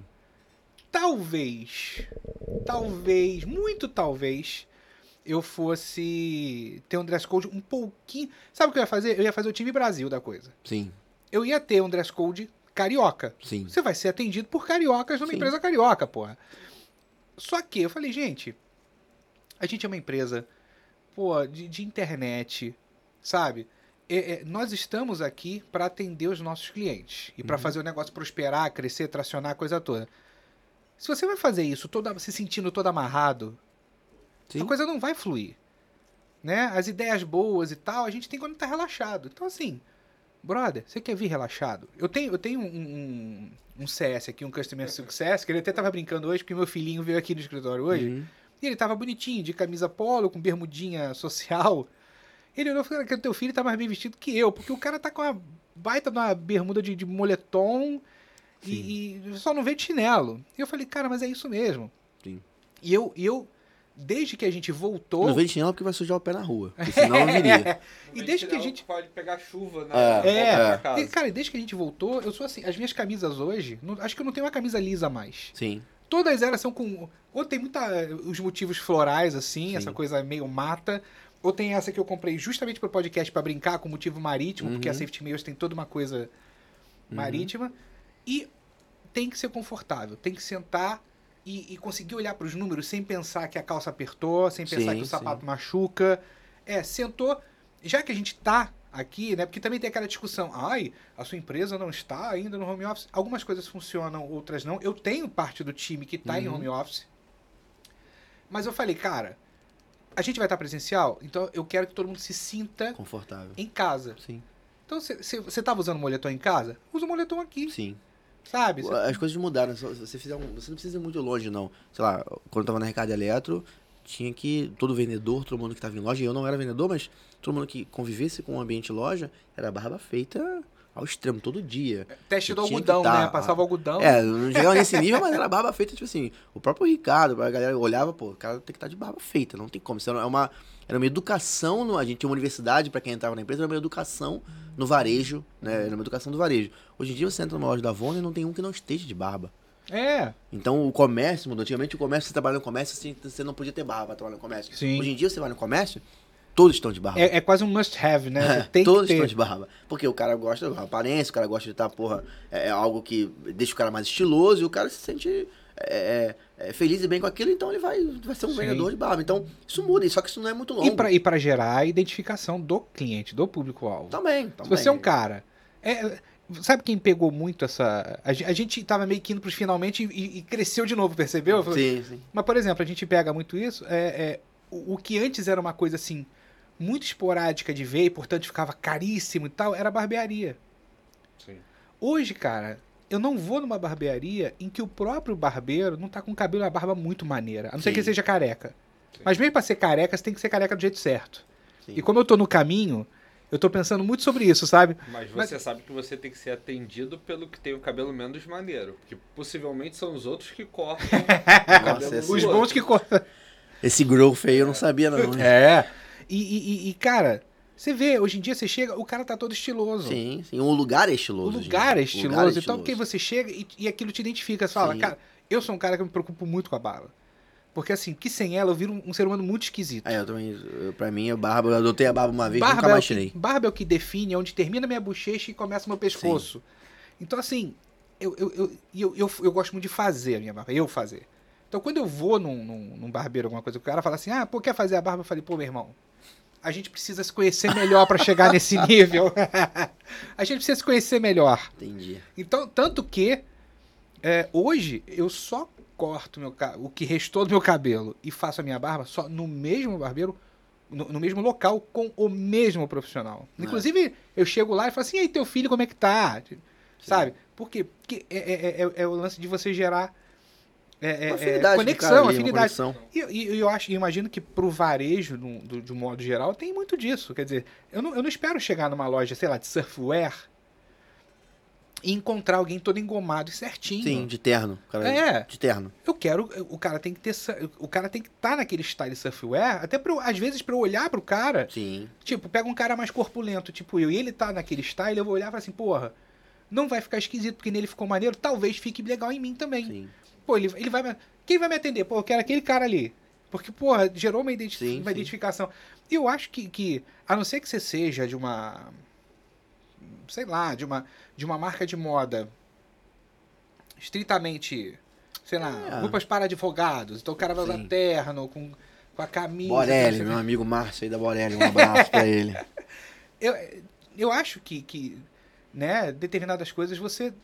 tem- não querendo usar essa palavra, mas tipo, você tem que dar um downgrade Sim, também sim. Da, da, da, da- coisa da aparência. É, Tipo, uma- é, uma- é um outro público também. É uma- é uma- na verdade, pode ser até o mesmo público numa outra situação diferente. A gente, quando a gente fez, desenvolveu a linha do Rock in Rio, eu tive um, um gerente ali, o Gui, que ele falava assim, cara, o Rock in Rio é o dia que o William Bonner tira o terno e bota uma blusa do Metallica. porra, que maneiro. Entendeu? E Porra, dia- que eu não sei nem se essa frase é dele, mas Aliás, ele o próprio isso. William Bonner entrou numa, numa, numa vibe de barba, lembra? que ele falou assim: agora eu uso É, barba é, e pronto. E, e é- aceitem. Era, era o que a gente entendia como para desenvolver um aspecto marketing e venda desses produtos, né? A gente usava isso como guia. Então é o dia que, de fato, o William Bonner e a Fátima, na época, né? Eles, meu irmão, botavam uma roupa, botavam uma roupa do Metallica. Pra você que tá Metallica. começando no digital, ele acabou de dar um conceito de persona aqui. Uma coisa é o público-alvo, outra é a persona. Ele acabou de dar a persona. Sim. Falou assim, ó, pra quem que eu tô fazendo essa, essa coleção aqui? Cara, é o, o- Como é que é? O William Bonner? É o dia, né, do, do ano. O cara trabalha de terno todo dia, né? Vai de terno, barba feita todo dia. E aí no dia do Rock in Rio é o dia que ele bota, tira o terno e bota a música do Metallica. Porque ele é fã do Metallica. Um exemplo, né? Não sei nem se é fã do Metallica, mas deveria ser. mas se ele, é, é o dia que ele vai lá curtir. Vão, eles vão lá curtir e tal. Então é, é- é- eu acho que é esse conceito, assim. Então não é o que ela, não é o, o que ela exerce. É o momento que ela tá vivendo. Então acho que todo mundo tem um momento, todo mundo tem um momento de lazer, de praticar um esporte e de estar engomado, de fazer uma reunião séria, de estar numa situação diferente. Então são momentos. Né? A gente, na- principalmente no universo de moda, a gente navega em todos esses momentos. Então, se tem um momento lá das suas férias, você tá com uma camisa. Pô, você vai, sei lá, vai fazer uma viagem de férias numa praia, você tá com uma camisa aberta, um negócio mais colorido, um negócio mais relaxado. E tem momentos que você tá um- uma coisa um pouco mais básica, um pouco mais séria. Mas não quer dizer que você prefere um ou outro, ou opte um ou outro, entendeu? Ou de fato, ah, não, é esse aqui que eu vou adotar como. Você tem as suas próprias estações também. É, você tem os seus próprios momentos, entendeu? As suas situações, sabe? Eu, por exemplo, sou um cara que navega em vários momentos. Tem onde que eu tô usando roupa básica, quando eu tô de férias eu tô usando... Quando eu tô na Disney eu tô usando roupa do Mickey e é isso, entendeu? Navega em todos esses momentos tranquilamente. Teve um vídeo que eu vi até essa semana com essa questão de home office. Eu vi esse vídeo no. Foi até no TikTok. Que é uma reunião de trabalho, tá, dois caras de terno, a mulher de vestido. Aí o filho do cara entrou assim no quarto, correndo Ah! com a faixa. Aí ele foi, correu pra botar a criança pra fora e falou: Vou só trancar a porta aqui. Aí no que ele levantou, pareceu que tava de bermuda. Aí o chefe dele pega e fala: Bonita bermuda, não sei o que. Ele, poxa, sem desculpa graça, e tal.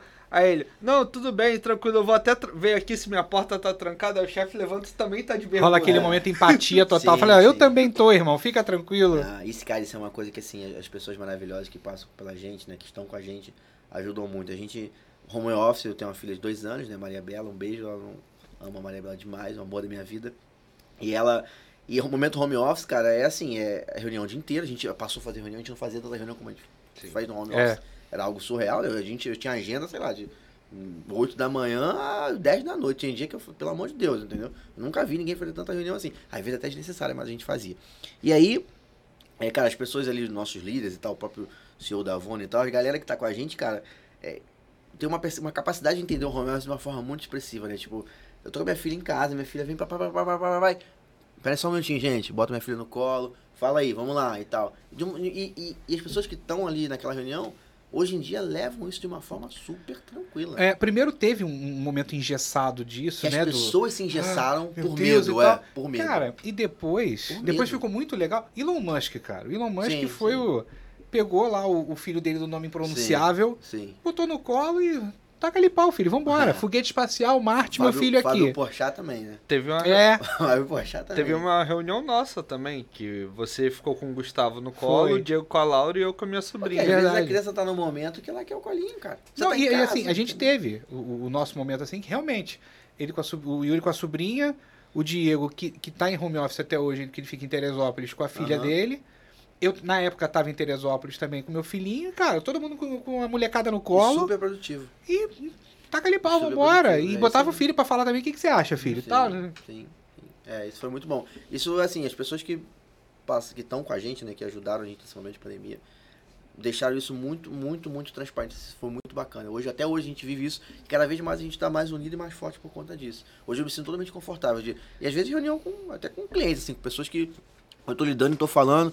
Eu peço, minha, tia- minha filha abre a porta, lá em casa tem um problema que, pô, a gente não tem chave na porta, cara. A gente no, no quarto, no banheiro. Só no banheiro que tem chave, nos quartos não tem chave. A gente fecha a porta, ela vai lá e pum, ela tá, ficou com uma altura que já encosta Já- já na porta. Aí, cara, abre a porta e, e o que, que acontece? Eu acho que ela escuta a minha voz quando eu tô falando na reunião. Já identifica. Aí vem atrás do papai. E aí, cara, em vários momentos eu peço dar licença, pô, dá licença só um minutinho. Pego ela, calmo ela e tal, ela vai lá, volta a brincar e eu continuo falando. E Não, e que bom que as coisas isso, isso é uma coisa rumo, que né? mudou. Que né? bom isso que não era assim, esse isso mudou. É. Rafael, cara, brigadaço por Ah, estar aqui. poxa. Porra, tipo, foi absolutamente, absolut, eu preciso dizer a vocês, foi absolutamente acima de qualquer expectativa, por mais positiva que ela fosse, ela era, passou voando assim por cima de, de, Ah, gente, de- obrigado, de qualquer coisa que a gente esperava, agregou pra caramba. Eu espero que, pra vocês que estão acompanhando a gente, tenha sido super agregador. Deixa a tua mensagem pra galera aqui, ó. Manda ver. Bom, é. Cara, eu acho que eu, assim, eu não, não tenho uma mensagem definida né, no que eu vou deixar para as pessoas, mas o que eu, o que eu gostaria que eh, as pessoas pudessem, principalmente as que querem entrar no mercado de e-commerce, sabe? Eu acho que principal dica assim, que eu dou é pra, cara, não perde tempo para entrar no mercado de e-commerce, é um mercado que está so- sobrando vaga, né? Hoje a gente já falou aqui algumas vezes, é um mercado que sobra vaga. Procura aí um, um curso, procura uma alguém que possa te ajudar nesse caminho, porque é um mercado que está extremamente em crescimento. E se você também tem uma marca é, que quer ir pro digital, que tem dúvidas de como entrar no digital, cara, pô, precisar de ajuda, procura aí Rocket Commerce no Instagram, é, Rocket Underline Commerce, né? Que nosso time de atendimento lá vai te ajudar, vai tirar suas dúvidas e vai poder montar com você um plano para você pegar a sua marca que está no físico e levar ela para o digital. Então, é, eu acho que o principal recado que eu dou assim é não tá tarde para você começar, dá tempo de você fazer um bom trabalho no digital ainda, mas não perde muito tempo porque cada vez mais, enquanto você não, não entra, o cara do lado tá entrando, né? Tá fazendo, tá desenvolvendo o negócio dele, seja no Instagram, no YouTube, no TikTok ou até no, no próprio e-commerce. Então, é, aproveita o momento, que esse momento tá muito bom. Beleza? Maravilha. E obrigado aí pelo convite, fiquei muito feliz, cara. É, espero que um dia eu possa retornar, a gente possa Não, fazer um vai. papo. Você vai retornar. Fiquei muito contente, gostei muito do ambiente, foi muito legal, foi muito bem Curtiu? acolhido aqui, muito bem acolhido. Foi muito bacana e parabéns, cara, pela iniciativa. Eu te falei que quando eu cheguei, né? Eu acho que, é, cara, o mercado de e-commerce estava carente de uma, num, num programa de comunicação desse, nesse aspecto, porque existem, todo mundo fala de um monte de coisa na internet, um monte de gente fala um monte de abobrinha, né? e isso que você está fazendo, cara, para valorizar o digital, né? Isso é, é, eu acho que isso é muito importante, porque tem muita gente que, cara, tem dúvida se vai entrar nesse mercado ou não, né? O cara de qualquer área, eu atendo, pô, aluno que vem da educação física pro digital, Sim, sabe? Tipo, sim. qualquer área o cara vem pro Sim. digital. Então, é, é, eu acho muito bonita essa iniciativa e eu sou, cara, eu, levo- eu gosto muito de, de levantar essa bandeira do mercado de e-commerce, sabe? Porque isso é, de fato, a gente está vivendo um momento e a gente precisa mostrar para as pessoas o que, que o Brasil está vivendo no momento de e-commerce. E é por isso entendeu? que, que, que, inclusive, o nome tem a ver com isso e tal. Sim. É, as empresas precisam botar o digital a bordo Sim. das estratégias delas. Isso aí. Então, assim, uma das missões que a gente tem aqui é levar é, é, é, é, conhecimento de mercado. Não é o conhecimento acadêmico. Esse a gente consegue com o pessoal da e-commerce pro, Sim. com as diversas Lendo, plataformas, com o pessoal da M2BR, com o MKT Academy, que é o meu curso, que tem o curso de e-mail marketing, tem um curso de marketing para profissionais liberais.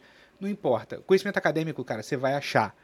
Mas aqui é o bate-papo cru dos profissionais do mercado digital falando do dia a dia do mercado digital, em que vocês vão ver que é uma Sim. coisa maravilhosa, mas que ela não é glamurosa como a, como a galera acha, né? Ela, ela tem o seu charme, Sim. mas ela não é aquela. Esquece Vale do Silício, pessoal. Aquilo é muito bonito para quem tá lá.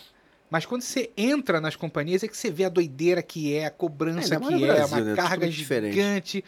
E festejem, porque Brasil tá no top mundial do e-commerce. Então, toda vez, em qualquer lugar do mundo que você fala de e-commerce, pode ter certeza que tem gente olhando pro Brasil.